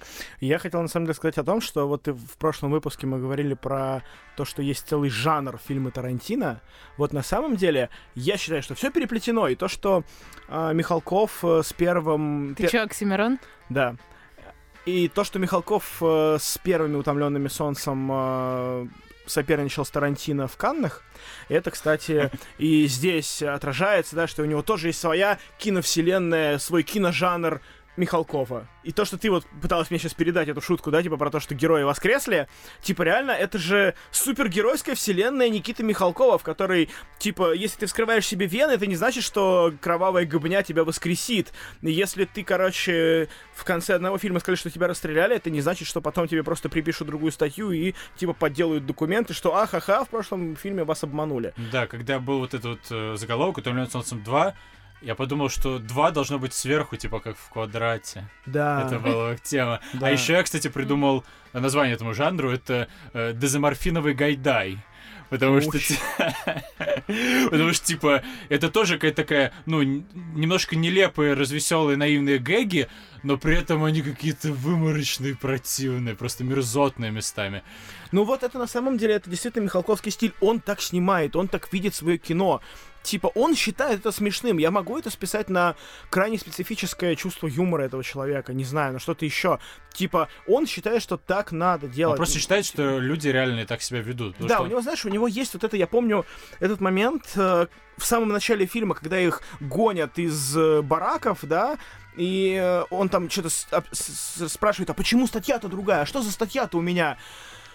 И вот он это делает, типа, гиперреалистично, такой, знаешь, типа, Михалковский гиперреализм, который, типа, он пытается как будто бы так говорят настоящие люди, но это выглядит как супер театральная постановка. И ну, типа... это все, вот эта сцена просто разрушается какими-то вот этими нелепыми кусками. То есть, да, их гонят из барака. При этом чувак, который ими командует, вот этот чекист, он какой-то нелепый клоун. Ну, да. Плюс у Михалкова вот этого дружок Дюжев, который просто какой-то юродивый отсталый ну, нелепый да. клоун. Да. Плюс Михалков спрашивает, какая у меня статья. Да, и, и они по цепочке чувак, передают, и там какой-то там еврей, да, книгу, который да. типа, блядь, ну просто что. И потом начинают расстреливать из пулемета людей. Да. И типа. Как ну, вот это, как это в одном фильме вообще стакается? Вот как это вообще возможно? Действительно, да, что реально я с этого удивился, что тут у вас комичный клоун, который перелистывает невидимые страницы, и у тебя как в комедии у тебя подзвучено еще, что он невидимые страницы перелистывает со звуком перелистывая страниц. И потом просто приезжают чуваки из пулемета Максима, просто расстреливают а- ангар с людьми. Да, и предполагается, что я должен чувствовать, типа, жалость, должен чувствовать серьезность момента, но как бы, чувак, ты не понимаешь, как кино работает просто. Типа, тональность должна быть выдержана. Нельзя, как бы, э, из комедии какую-то эпохальную трагедию переваливаться. Ну а почему просто... это не может быть трагикомедией? Да нет, но дело в том, что это... Типа, трагикомедия заключается не в этом. Трагикомедия заключается в том, что ты за счет как бы комичных э, поступков ты э, подчеркиваешь трагизм ситуации. Трагикомедия — это вот «Смерть Сталина», например, это трагикомедия. А это какой-то фарс, который пытается казаться серьезным военным фильмом, великим фильмом о Великой войне. И у него, мне кажется, это совершенно не получается, потому что реально, типа, сцена расстрела заключенных э, из пулеметов это кошмарная сцена, это чудовищная сцена, которая, ну, типа, э, в каком-нибудь списке Шиндлера такое бы выглядело бы уместным, страшным и, там, не знаю, но при этом Да, типа... это сцена уместная в каком-нибудь э, жутком фильме «Иди и смотри». Ну Но да, при этом да, она да, вставлена да. реально в фильм Гайдая, как где развеселый, с яркими идиотскими персонажами и с дебильными шутками. Ну, как бы тут даже абстрагируясь от того, что это вообще-то немножко оскорбительно, учитывая, э, насколько серьезно там э, наш народ пострадал в рамках этой войны, бла-бла-бла. То есть, просто это как режиссерское решение, это Да, абсолютный да, бред. да. То есть, просто это чувак, который не понимает, что он делает, он просто ну, занимается какой-то херней абсолютно рандомной. Вообще, я еще заметил, что во всем этом фильме, знаешь, присутствует такая черта Михалкова как режиссера. Я не могу вспомнить, было ли такое в предыдущих его фильмах, но конкретно в этом оно прям мне укололо в глаз и было очень неприятно, что он сначала...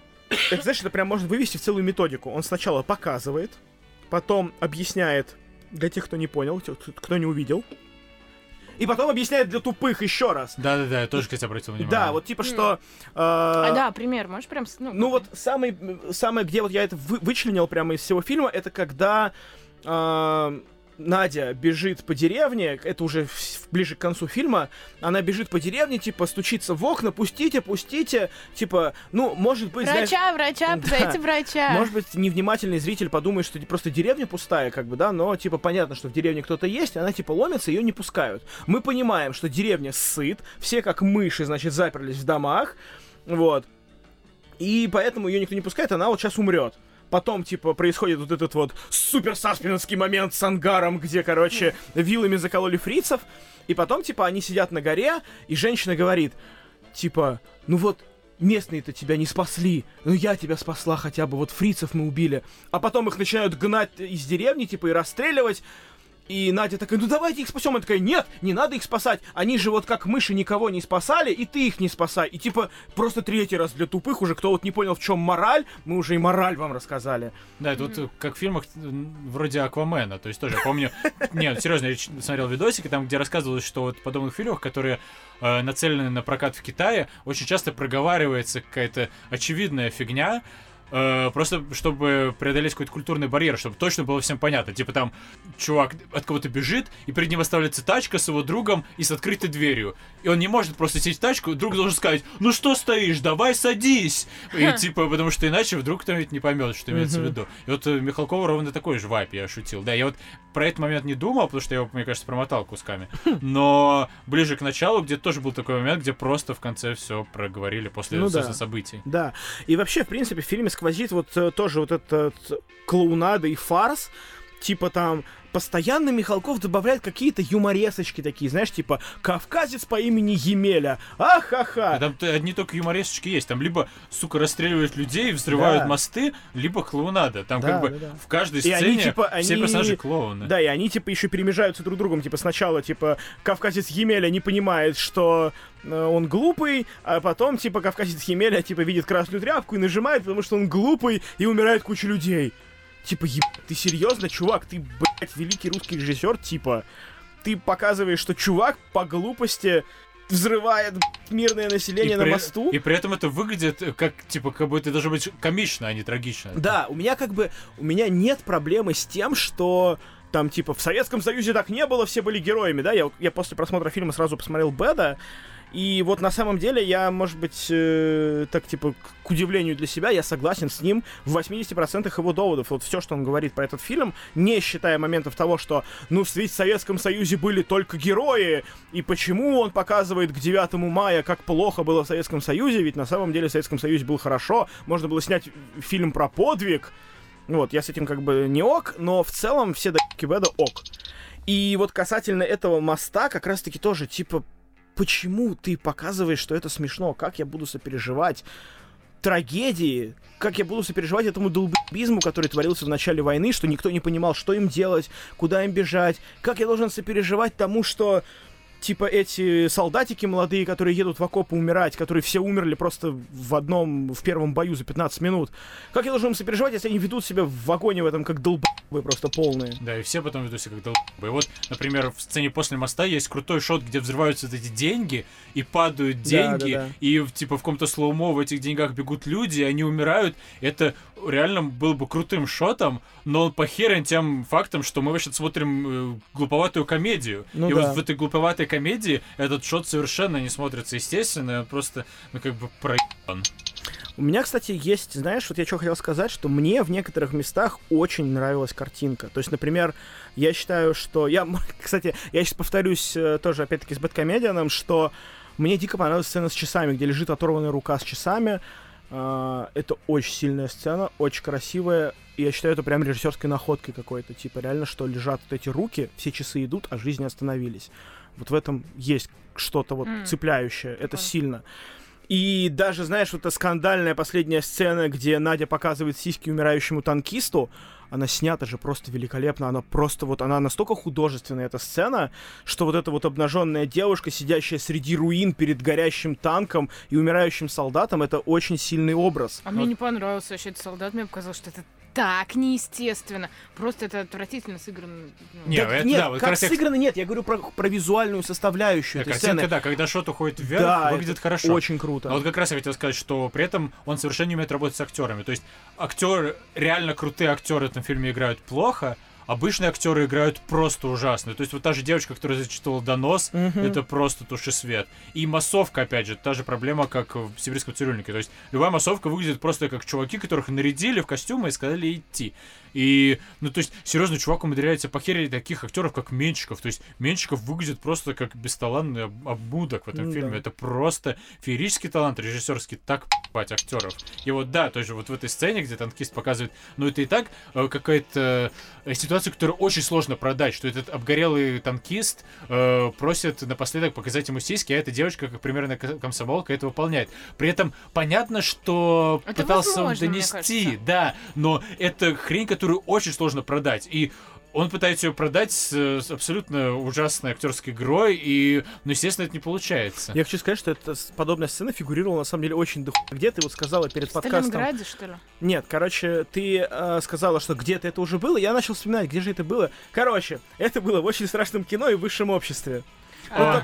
Да, но только типа там не про а я говорю про серьезный фильм, э, про... Вот, и еще сейчас Где-то это было точно, и в нормальном, ну, виде. Не, ну в Сталинграде они, по-моему, просто ебались во время войны, там было, Что-то типа эскадрильи Лафайет, может? Может быть, не знаю, я не смотрел. Забавно, что это еще было в Ведьмаке у Сапковского в книжке. Там прямо одна из важных сцен была, когда там один из чуваков умирал, типа у него отказали ноги, и он пытался трахнуть Цири, вот умирая, короче, и, собственно, прям под ней он и, собственно, и Ну, отъехал. я могу в это поверить, правда, вот в сам факт, Просто, да, это, написанный понимаешь, на бумаге в сценарии, да, я могу да, поверить. да, да, да. Вот этот образ, он присутствует как бы в культуре, в принципе. То есть, возможно, он на чем-то основан, он не просто придуман, он фигурирует в совершенно разных произведениях, где-то выстебывается, где-то он на, на серьезных щах подается. То есть, это возможно. Типа, нет проблем с тем, что такое могло бы быть. Да, я принимаю, типа, чувака кольнули морфием, он кайфанул, начал умирать, и напоследок, типа, бля, мне 19, и я так бабу и не пощупал, короче, покажи сиськи. Ну, в принципе, да, окей.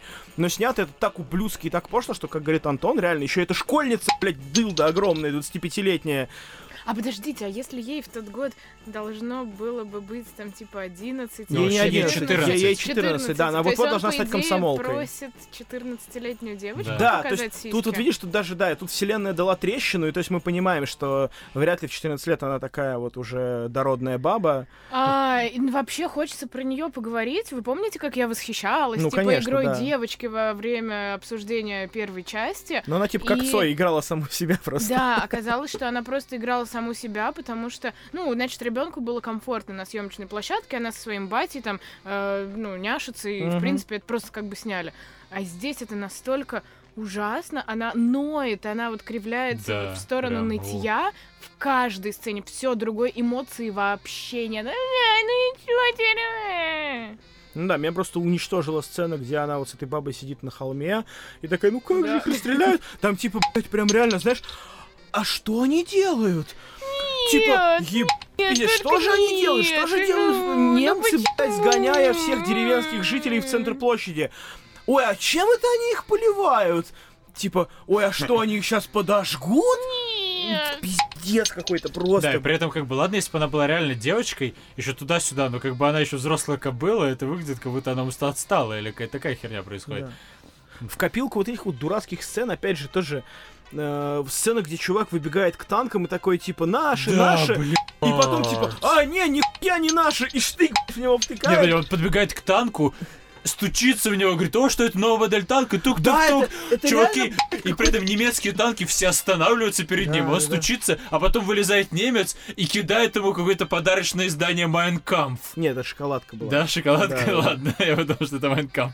Ну, короче, было смешно, кидает ему да. шоколадку, говорит, типа, отойди, красноармейцу, на которых Да, они нападают. да. Закрывает люк, и танки едут дальше. Почему они не могли его задавить? Что это, блядь? Так они его потом давят в итоге, и, понимаешь, и вот эта вот сцена, где его давят, это, блядь, Остин Пауэрс. Там говорю, была... почему они его не могли просто сразу задавить Ну, типа, вот Никита Михалков решил, что нужно добавить юморесочку здесь, что вот, типа, а, он просто тупой... э, о, Кстати, у него какая-то ненависть к кавказцам, потому что у него что тупой кавказец взрывает мост, что тупой кавказец бежит со штыком на Да, танке. и, ну, и, типа, очень много вот этих стереотипных этнических образов. То есть Ну там вот да, это же евреи, просто это супер расизм какой-то. какой-то. Цыгане эти же, это вообще жесть какая-то, просто Да, да, нахер. да, да, да. Типа, вот реально, опять же, я повторяюсь э, за Бэдом, но реально у меня это даже записан отдельный пункт.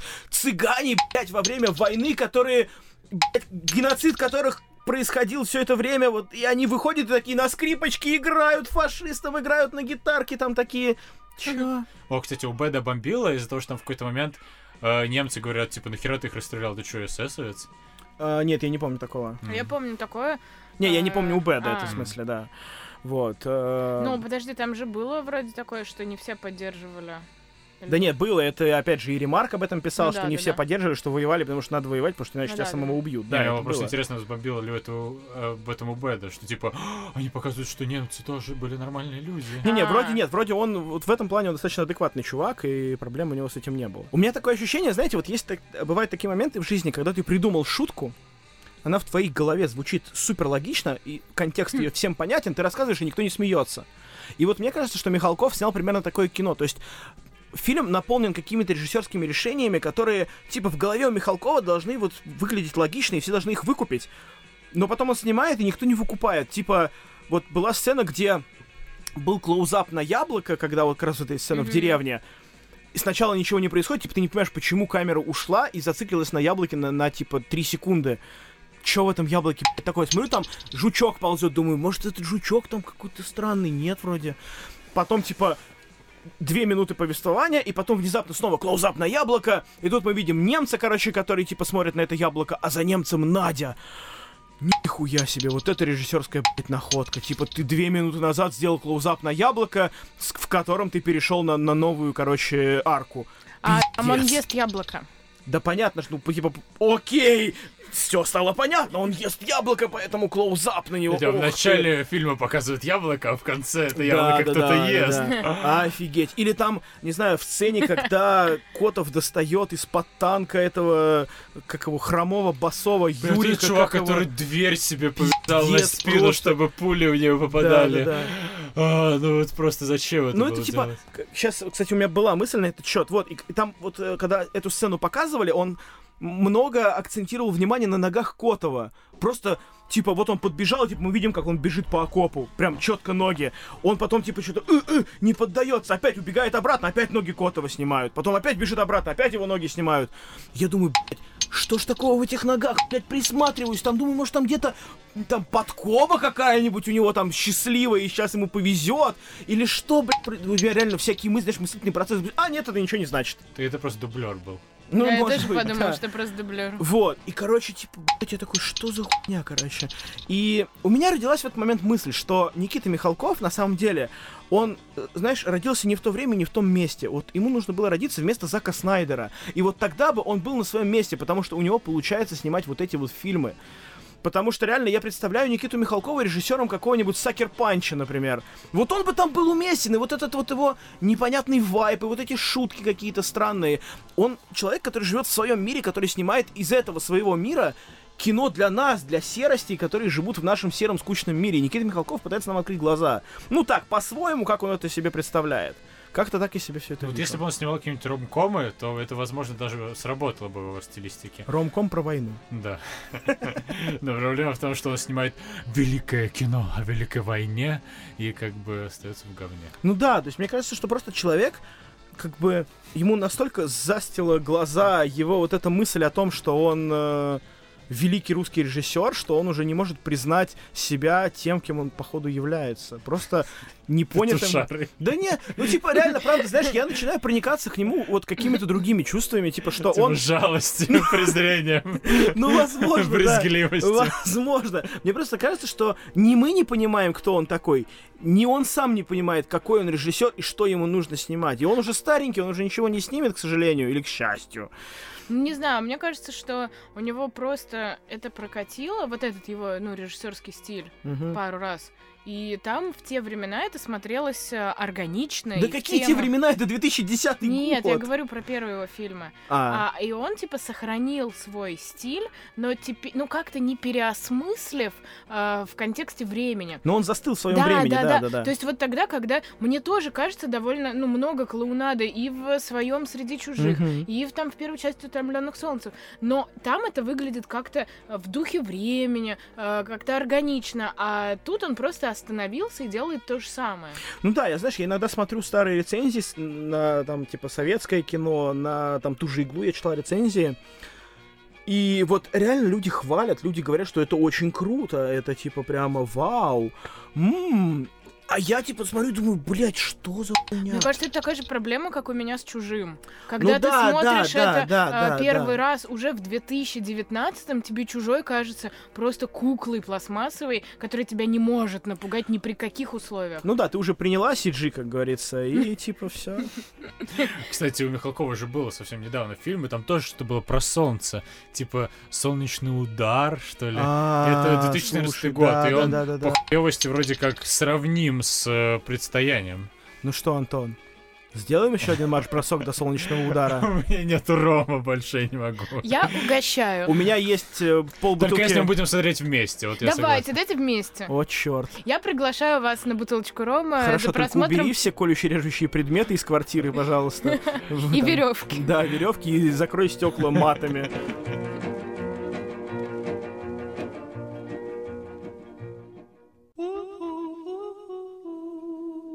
Подписывайтесь на нас в iTunes, слушайте в Google Podcast или копируйте ссылку на RSS в приложении, которым пользуетесь. Обязательно комментируйте, ставьте лайки, отмечайте нас звездочками и советуйте друзьям. Так вы помогаете нам расти и развивать наш подкаст. Подписывайтесь на наши обновления ВКонтакте, Телеграме, в Фейсбуке, в Инстаграме. А еще присылайте нам письма на hello собака k e e n a c h.ru и предлагайте свои фильмы на обсуждение или просто пишите, какие мы классные. Слушать нас можно также на нашем сайте kinaч.ru. А у нас на этом все, ребята. Слушайте маму. Кушайте кашу. И ходите в школу. Пока.